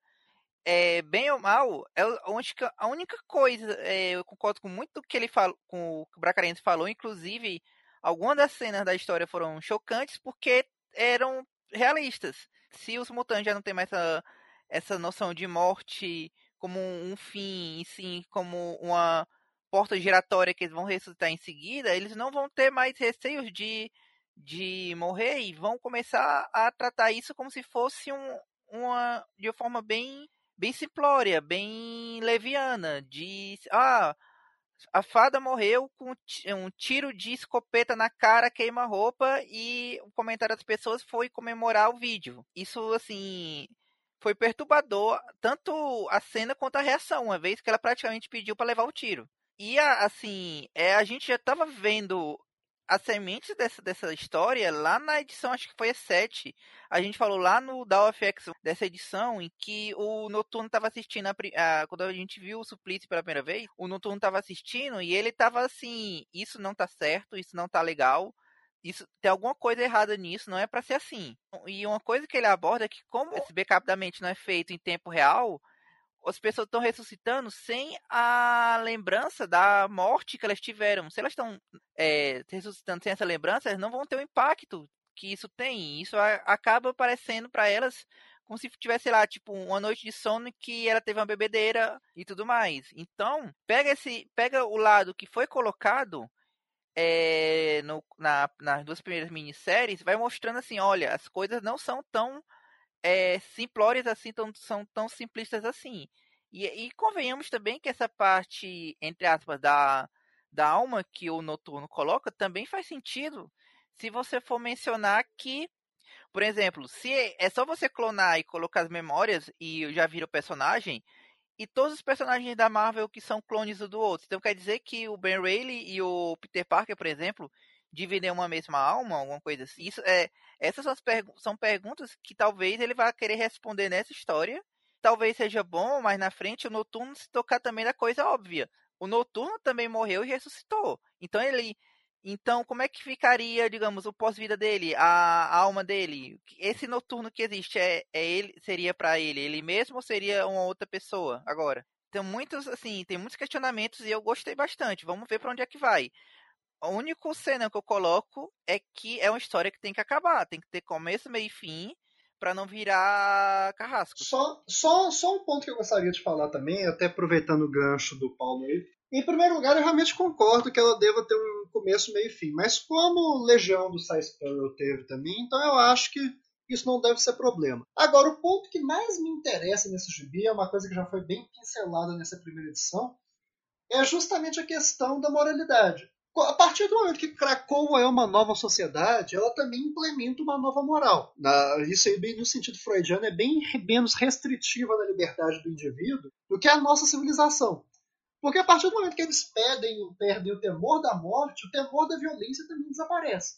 E a partir do momento que essa moral relaxa, o que, que vem a seguir? A gente acaba descambando numa situação do Alamute, nada é verdadeiro, tudo é permitido. E a partir do momento que eles não têm alma, ou essa alma é replicada, nada é verdadeiro mesmo. Então essa questão moral que já foi plantada nessa primeira edição é uma coisa extraordinária, é um dos melhores aspectos dos gibis dos X-Men que o Hickman lançou bem nas edições iniciais e que só agora que pegaram a bola nesse título. Realmente é promissora a situação. Felipe, você pode falar também do Children of the aí. Tá bom. Se quiser.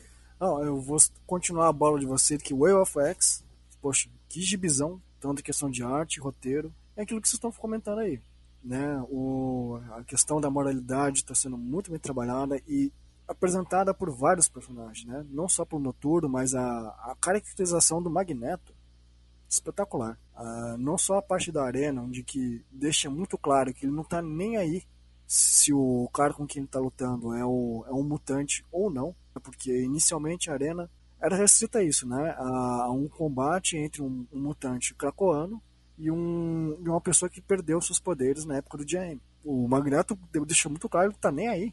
se o cara que ele tá lutando é mutante ou não. Achei, achei brilhante o fato de, de, representar ele realmente ali nesse caso como um vilão. É um vilão assim no sentido como antagonista, né? A respeito da questão do noturno, de como ele é, aborda a religião. E um outro antagonismo que eu achei bem interessante ali, vale a pena colocar, é o Dr. Nemesis, pelo fato de ele ser um cientista e ser totalmente averso à religião.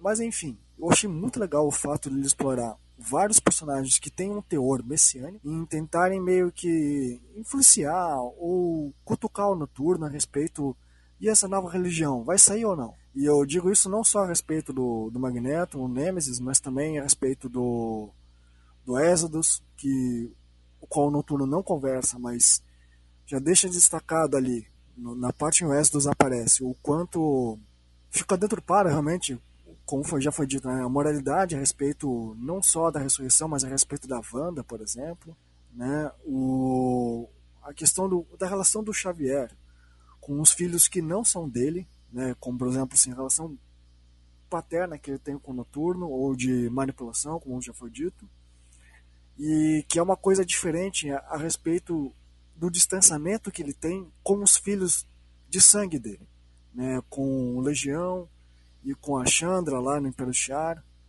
né, o quão distante é. Enfim, parece um gibi sensacional, explora muito bem o que foi iniciado lá na edição 7 a respeito de, da ressurreição e morte. Eu espero, e já virou realmente um dos melhores títulos do, dos X-Men na franquia. Agora, a respeito da outra série nova, né, o Children of Atom, eu não estava assim, também, assim como vocês, não dando muita bola, mas eu já tinha ouvido falar principalmente a respeito do Marcelo Maiolo, que é o colorista da revista, de que parece que tem alguma coisa bacana aí sendo trabalhada. Eu não sabia o que era, a princípio ainda não ficou muito claro nessas duas primeiras edições, é, que inicialmente explora aquele conceito básico do gibi dos anos 90 de um novo grupo derrotando um vilão genérico, né, representando por conta dos poderes, etc e tal. E no final parece que eles né, não conseguem atravessar o portal. Ok, na segunda, eles exploram um pouco mais os personagens sobre o passado deles, quem são eles, e colocam a relação dos X-Men a respeito disso tudo. Isso eu achei muito interessante de ver como os X-Men vão reagir a respeito disso. Né? Por mais óbvio que seja que eles vão tentar, sei lá, é, conversar com essa criançada, né? tem uma, um, uma conversa dinâmica bem legal entre Wolverine, Ciclope, é, Noturno, Tempestade, eu achei bacana reaver a equipe junta dentro desse 1 GB que ninguém espera nada. Eu não sei exatamente em que direção esse mistério a respeito de se eles são mutantes ou não vai dar, mas o que me chama a atenção é de que esses, essas edições iniciais, que parecem não levar nada para lugar nenhum, me lembra muito os Jovens Vingadores no começo. Ainda que lá na época tinha toda a questão emocional a respeito da queda dos Vingadores, que o Bendis trabalhou, Nesse caso, é, vou, vou, considerar assim, talvez uma, uma pequena expectativa, vai que no fundo eles têm alguma relação escondida com os X-Men. Não se sabe o que é, né? mas, eu, mas eu também não, não, não gostaria de, sim, de é, criticar à toa sem ler até o final. Bom, tratamos aí exaustivamente de tudo que saiu na franquia desde X of Swords e agora é o que esperar dos próximos meses. A gente tem muita coisa bacana. Algumas já foram pinceladas aqui. Eu vou trabalhar então em três rodadinhas com vocês. A primeira em relação a novos títulos e anunciados e não anunciados que a gente tem por aí. Então a gente tem o fim da série do Cable já anunciado, algumas sugestões aí de que talvez Marauders, X-Force possam vir a terminar como sugeriram durante a, é, a, a, a fala de vocês. Marauders talvez seja mais próximo se não terminar, mas talvez uma passagem de bastão, já que o é, a, nova, os novos X, a nova série dos X-Men vai ser com, com o Dugan, que é o atual escritor. A gente tem X-Corp como uma revista que vai estrear nas próximas semanas aí também e, e já vai é, e a gente já tem já alguns, alguns detalhes, a gente sabe já mais ou menos quem serão os personagens principais e vai, e vai tratar de um, de um personagem que eu vim reclamando também no passado, que vinha tendo pouca é, evidência agora nessa nova fase, que é o Anjo, mas também a M, por exemplo. E temos novos projetos pintando por aí do Hickman e da Leigh Williams. A gente não tem muitos detalhes sobre quais serão, mas já foram é, anunciados aí na, na, última grande convenção de quadrinhos. Então, é, sem entrar então ainda em Hellfire Gala, que, que vai ser o próximo elemento, e, e também é, na parte de Sword é, e eventuais novas grandes sagas dos X-Men, queria que vocês falassem sobre esses novos títulos, novos projetos e, e, e eventualmente fins de alguns outros nessa primeira rodadinha. Vou começar com o Henrique. Bom, para mim, é, é, bem evidente que Marauders vai acabar. Eu concordo muito com o que o Paulo disse no bloco anterior, de que o clímax da série seria a edição 16, com a vingança contra o Shaw. E o que veio a seguir, eu veio a seguir o epílogo. Eu imagino, não imagino que ela tenha muito como continuar. X-Force eu acho que persiste por um tempo, porque eu, eu não vejo esse plot dos vampiros perto do fim. Mas, e também tem mais coisa para explorar na, nesse departamento de inteligência da série. Agora, X-Men do Hickman, eu imagino que acaba logo em Hellfire Gala para ser dividido em dois títulos, para ser dividido nos X-Men do Dugan, que vai tratar do lado super-heróico da franquia. Eu gostei do, da formação da equipe. Eu acho que é um gibizão blockbuster perfeito para o Dugan escrever. Acho que, ainda mais que vai ter vínculos com Nova York e tudo, então vai ser um, uma trama dos X-Men mais clássicos, entregando um vilão cretino é tudo que o Dugan precisa para ser feliz. Vão ser os, os, os, Vingadores Selvagens da franquia. E eu acho que nós vamos repetir aí o díptico do, dos, dos Vingadores do Hickman. X-Men como título blockbuster, e o novo projeto do Hickman, com o artista confidencial, né? então imagino que seja alguém com algum nome forte, é, vai ser o, o lado mais político, mais de manipulação nas sombras, como foi New Avengers. Eu imagino que, enquanto o Dugan fique com o lado super-heróico, o Hickman é, trabalhe com o lado político de Krakow. Imagino que seria um bom título, seria um Council da vida. E aí, dessa vez, mais focado no, no, no Conselho Silencioso mesmo. Para dar um andamento para o plot, como foi New Avengers imagino que vai ser essa divisão que a gente tem. E é algo que muito me causa antecipação, porque eu adoro o Hickman trabalhando nesse tipo de trama, e tem muita coisa para ser trabalhada no gibi do Conselho. Tem a questão da mística, tem a questão das tensões do causadas pelas agendas particulares do Sinistro e do Shaw, tem a questão da, é, das vagas abertas, tem a questão para trabalhar com Araco, o, o, retorno do Apocalipse, que um dia vai acontecer pelo fim de, de Ten of Swords, então seria um gibi que o Hickman teria muita coisa para fazer. Não, não imagino que. Eu vi gente especulando na internet que seria um, gibi da Moira, mas eu acho que o gibi da Moira vai ficar para outro escritor. Não acho que será com, com o Hickman. Originalmente ia ser com o Mike Carey, né, mas ele não pôde assumir. Mas nesse sentido eu acho promissor. É, não acho que Reign of X vai acabar com o Hellfire Gala, porque é, nós não vimos ainda esse ápice do, do Reino de X. Eu acho que esse ápice do Reino de X vai ser nesse título do Hickman. Que continua insistindo que deve chamar com Council, hein, gente? Vamos apostar. Agora, dos demais títulos. Eu estou com uma expectativa muito boa para X-Core. Eu acho que, vai, que terá um espírito mais ou menos como Ecstatics, não sei, focado nesse glamour da, da elite decadente. Gosto muito tanto do Anjo quanto da M, então tem um potencial legal.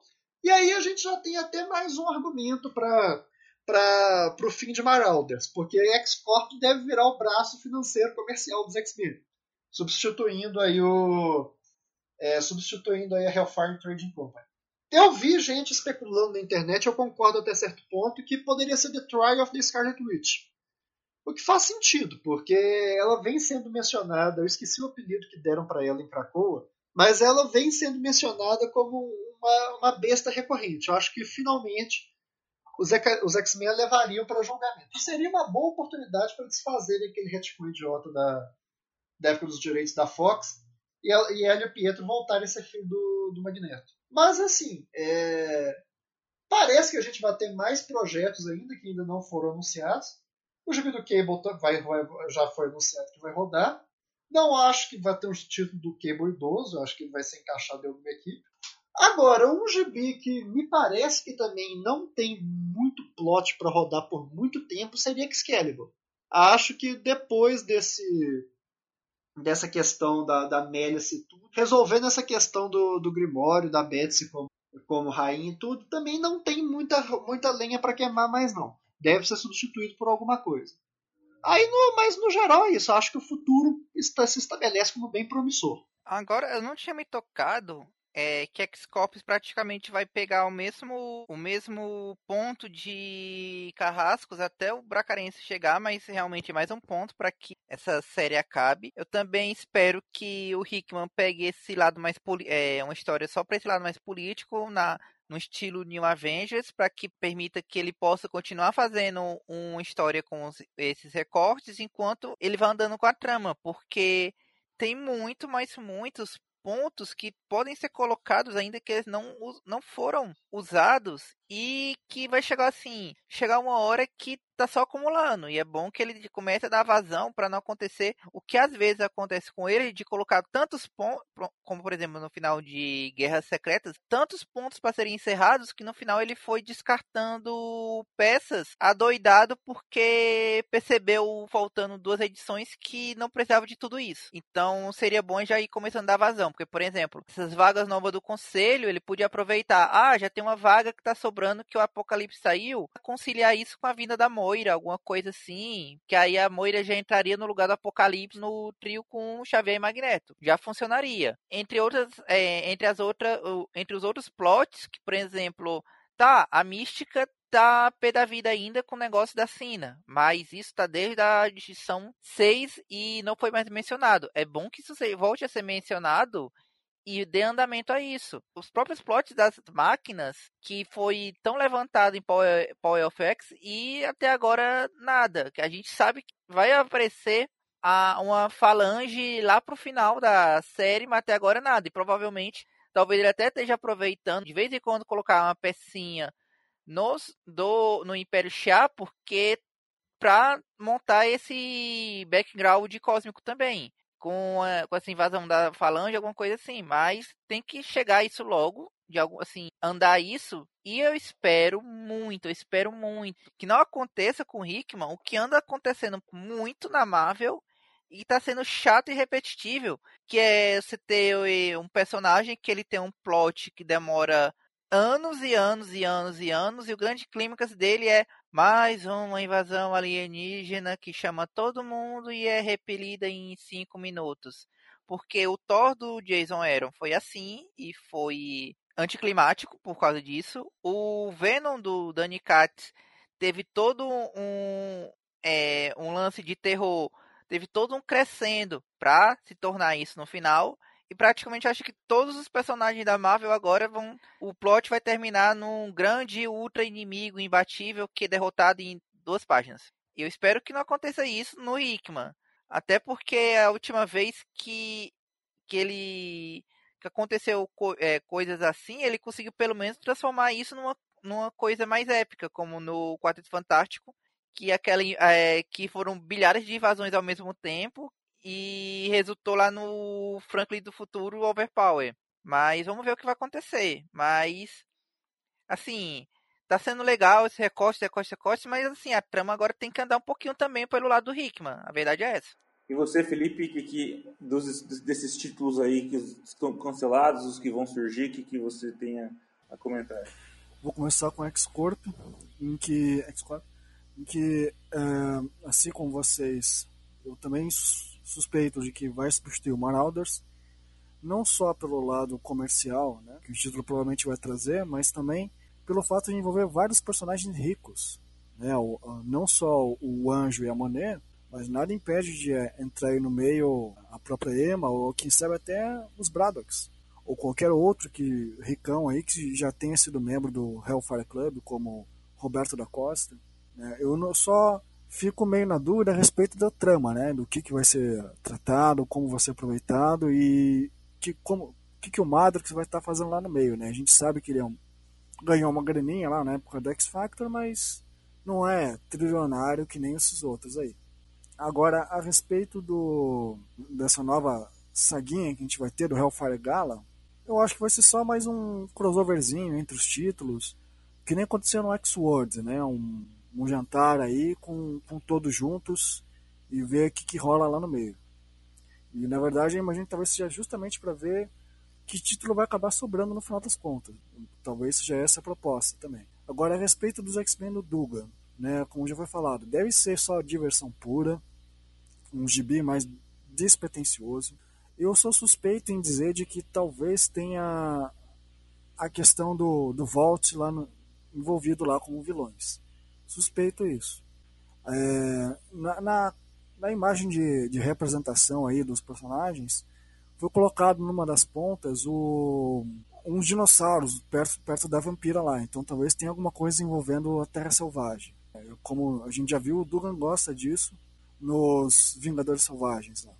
É, eu achei a equipe bacana, eu, eu, gosto da ideia do fato dele aproveitar essa nova relação entre o Cinco e a Laura, de, de, de ele adicionar a vampira no meio desse grupo como mais um Coringa junto com o Synchro em tentar ter maior gama de poderes para ser reutilizados lá quando alguém tiver inconsciente ou coisa do tipo, eu achei uma, uma solução muito boa para uma equipe, né, no sentido de estratégico. Agora, dos novos títulos do, a respeito do Hickman, da Leon Williams, eu não sei muito o que dizer, eu não corri muito atrás. Mas eu concordo né, a respeito de que provavelmente não deve ter muita coisa relevando a Moira. Eu espero também mais um, um aproveitamento a respeito do lado político, igual ficou na edição 4 inicial do Hickman. E é um plot que precisa ser mais desenvolvido, né? Agora, a respeito desse do título anterior, né, que possivelmente talvez também seja cancelado. Então, o Hickman nessa até o momento está trabalhando isso, né, edições autocontidas, mas plots em que pode ser ou não aproveitados para outros títulos.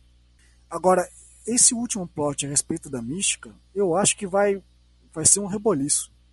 E por, por, por não só envolver o conselho, mas também a questão dos sentinelas, né? Porque se de alguma forma isso trazer os sentinelas para perto dos X-Men de volta, isso vai mexer com todos os títulos. Então pode ser uma forma de cancelar a maioria deles também, né? De o fato de, sei lá, de alguém morrer ou de os X-Men se organizarem dessa vez agora de uma forma um pouco mais diferente, né? De uma forma talvez mais reclusa, ao invés de mais exploratória, como a gente estava vendo até o momento. É, agora, a respeito da Leigh Williams, é, para mim vai ser uma surpresa, né? Não sei o que esperar. Eu vi que ela fez um bom trabalho aí no X Factor e dá para ver que ela entende um, da cronologia, ou pelo menos se importa um pouco. Então, eu imagino que deve ser coisa legal e divertida.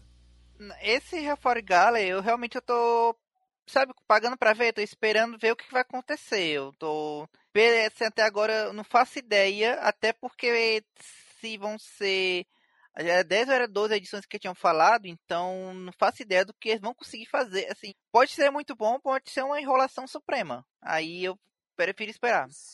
É o Fire Gala, Henrique, se quiser falar também, também falar de eventuais ideias para uma futura grande saga, e envolvimento com outras, com, com o restante do universo Marvel, já que a gente vai ter, pelo menos em Sword, esse envolvimento com uma futura aniquilação, mas você vê aí também, é, vendo alguns vazamentos aí é, da franquia para que ela continue, continue, também tendo pontos de tangência com o universo Marvel como um todo. Hellfire Gala, eu acho que não será uma mega saga no sentido clássico. Eu concordo com o amigo que disse isso. Para mim, vai ser muito mais um Giant Size X-Men versão macro um, one-shots grandes com vários aspectos da mesma noite, cada um desenrolando uma série de coisas nos bastidores, culminando em alguma coisa grande acontecendo no final do evento. Eu acho que o personagem central de Hellfire Gala é o Jumbo Carnation, que é o cara que está, que está conectando todos os gibis no momento. Gostei muito do, do design. Eu, eu fiquei uns 10 minutos olhando o design da, da indumentária de cada X-Men. Ficou muito bom. Ficou completamente aleatório e novo mundista e insano. Basicamente igual as, os bares de gala da, da nossa elite mundial, tipo o Met Gala, por exemplo, que as roupas não são funcionais e nem bonitas, mas são estranhas para mostrar que é esquisito porque pode ser. Então acho que isso está tá abraçando com, esse, com essa estranheza e essa inovação da franquia.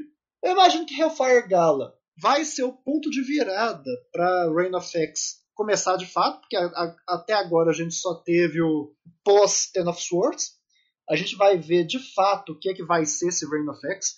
Acho que a gente deve ter uma proclamação aí dos líderes de Krakoa nesse sentido, de se, de se instalar um reinado mutante mesmo, deles se, deles se firmando como os deuses e a nova elite mundial, que é algo que pincelaram tanto pelo lado religioso quanto pelo lado político-econômico lá na reunião de Davos.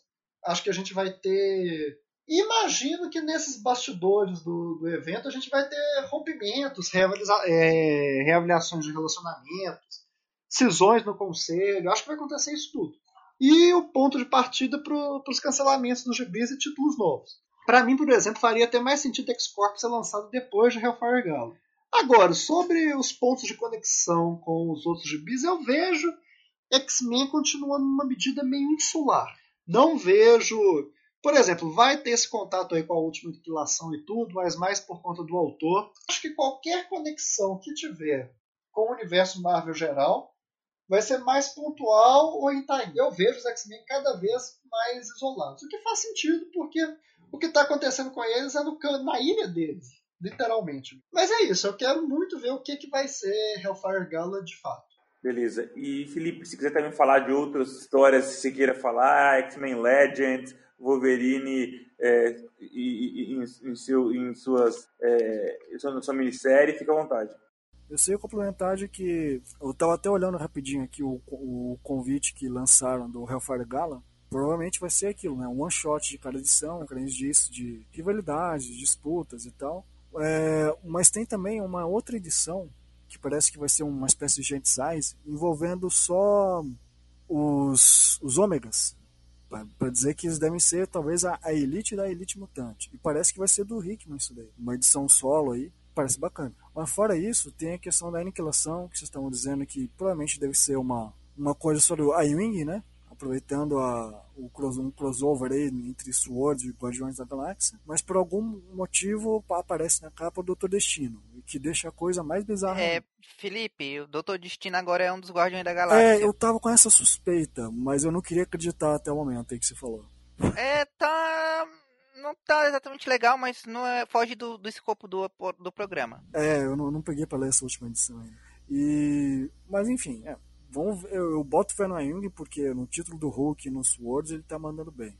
É, agora, o, aquela outra minissérie que você falou agora do, do Wolverine, né? Do o nome é Black White Bloods. É, em geral, ela é bem descompromissada, é só três edições curtas, é, com autores diferentes, é, com Wolverine, estilo dos anos 30, né? Só que a terceira edição, eu vim, vim, aqui também com questão de falar com vocês a respeito, porque, pô, ela, ela aborda várias questões é, que a gente, assim, da velha guarda, sente saudade lá da época do Paul Smith, com a Tempestade Moicano. É, tem a questão do Wolverine com a filha dele, a Miko, junto com a Mariko, e ela foi escrita pelo mesmo roteirista dos 12 anos de escravidão, o John Ridley. Então o cara mandou bem ele. Mas fora isso, tem também a Pat Momoko, né, que fez o Demon Days, um estilo mais mangá dos X-Men. O estilo dela é muito bonito, é, não se sabe ainda para que lado vai, mas assim, vale pela arte. Bom, é, eu acho que é isso. A gente cobriu muito e bem. Eu falei que a gente podia ter falado de X-Men Legends, mas realmente eu não li, eu não quero saber o que. É, eu li o que, qual foi a solução que deram para. É, que o Nicesa deu para o Adam X, mas beleza, obrigado. É, não, tá na, não é da minha cronologia, então vou deixar aí também para quem quiser correr atrás, é, é, sofrer com os próprios olhos, porque eu não sofri, eu só li o, o resumo. Os pedidos e comentários finais, começar então com o Henrique Bracarense, que nos prometeu que até o próximo podcast terá terminado sua dissertação e será mestre já. É, se tudo der certo, né, na previsão otimista, mas uma coisa que o Brasil nos ensinou a fazer não são previsões otimistas, mas vamos ver, pode ser que dê certo. É, gostei demais desse podcast, estava com saudade de, de gravar, porque nosso hiato foi maior dessa vez, mas foi, deu para cobrir bastante coisa. Gostei bastante desses, desses últimos meses da franquia Mutante. É engraçado fazer um podcast em que o sentimento geral é bom, otimista e feliz, eu falo isso toda vez. Mas considerando onde a gente estava, é muito bom. Então foi, foi uma discussão bem, bem grata, bem feliz. Gostei bastante de encontrar com, com os amigos aqui. Tenho boas expectativas, tanto para a franquia Mutante quanto para o Clube Atlético Mineiro. Eu acho que vai ser um ano muito bom. O Hulk tá aí para calar a boca de todo mundo. E é isso. Muito obrigado para quem nos ouviu até aqui. Um grande abraço os nossos ouvintes, pro Léo, pro, pro Paulo e pro Felipe. Foi muito bom estar aqui. Até então, nossa edição comemorativa de 10 anos. Nosso Hellfire Gala, né? O nosso Hellfire Gala, então, exatamente. Paulo, despedida e comentário final. É, agradecer mais uma vez o convite. Foi legal conversar com vocês mais uma vez. Acho que não sei se a gente já tinha gravado um esse ano, se o outro foi tinha sido em dezembro. Eu realmente não tô conseguindo lembrar agora, mas foi em dezembro o último. Foi em dezembro. Então essa foi a primeira vez no ano e agora a gente já sabe que a próxima vai ser daqui a três meses. A gente já vai brincar com o, o mestre Henrique, que ele vai se tornar até agosto ele vai se tornar um velhinho que ensina, é, ensina protagonistas baixinho. A gente vai saber disso. Vamos torcer por isso. E é isso, pessoal. Um abraço e até a próxima em agosto. Ou ele pode se tornar um vingador, né? Nunca saberemos. Bom, é... Felipe, despedida de comentários finais. Agradeço de volta o convite. É sempre bom poder falar com vocês sobre o X-Men. Esse podcast foi bem interessante, porque a gente abordou muita coisa. Muita coisa dele envolve também, assim, subplots que foram deixados para trás. E agora, pelo jeito, a gente vai como se fosse uma segunda etapa né, do ritmo. Vamos ver com que ele vai abordar lá para frente. É, agradeço de volta o convite. Estou sempre disposto aí a falar sobre X-Men aí com vocês. Vamos, vamos aguentar aí essa pandemia, vamos continuar usando máscara, é, manter o distanciamento, porque... Não tá fácil. É, assim, não tá fácil. Na maioria dos lugares, então, mesmo depois de vacinados, enquanto a situação perdurar, não só por você, mas pelos outros também continuam ouvindo máscaras.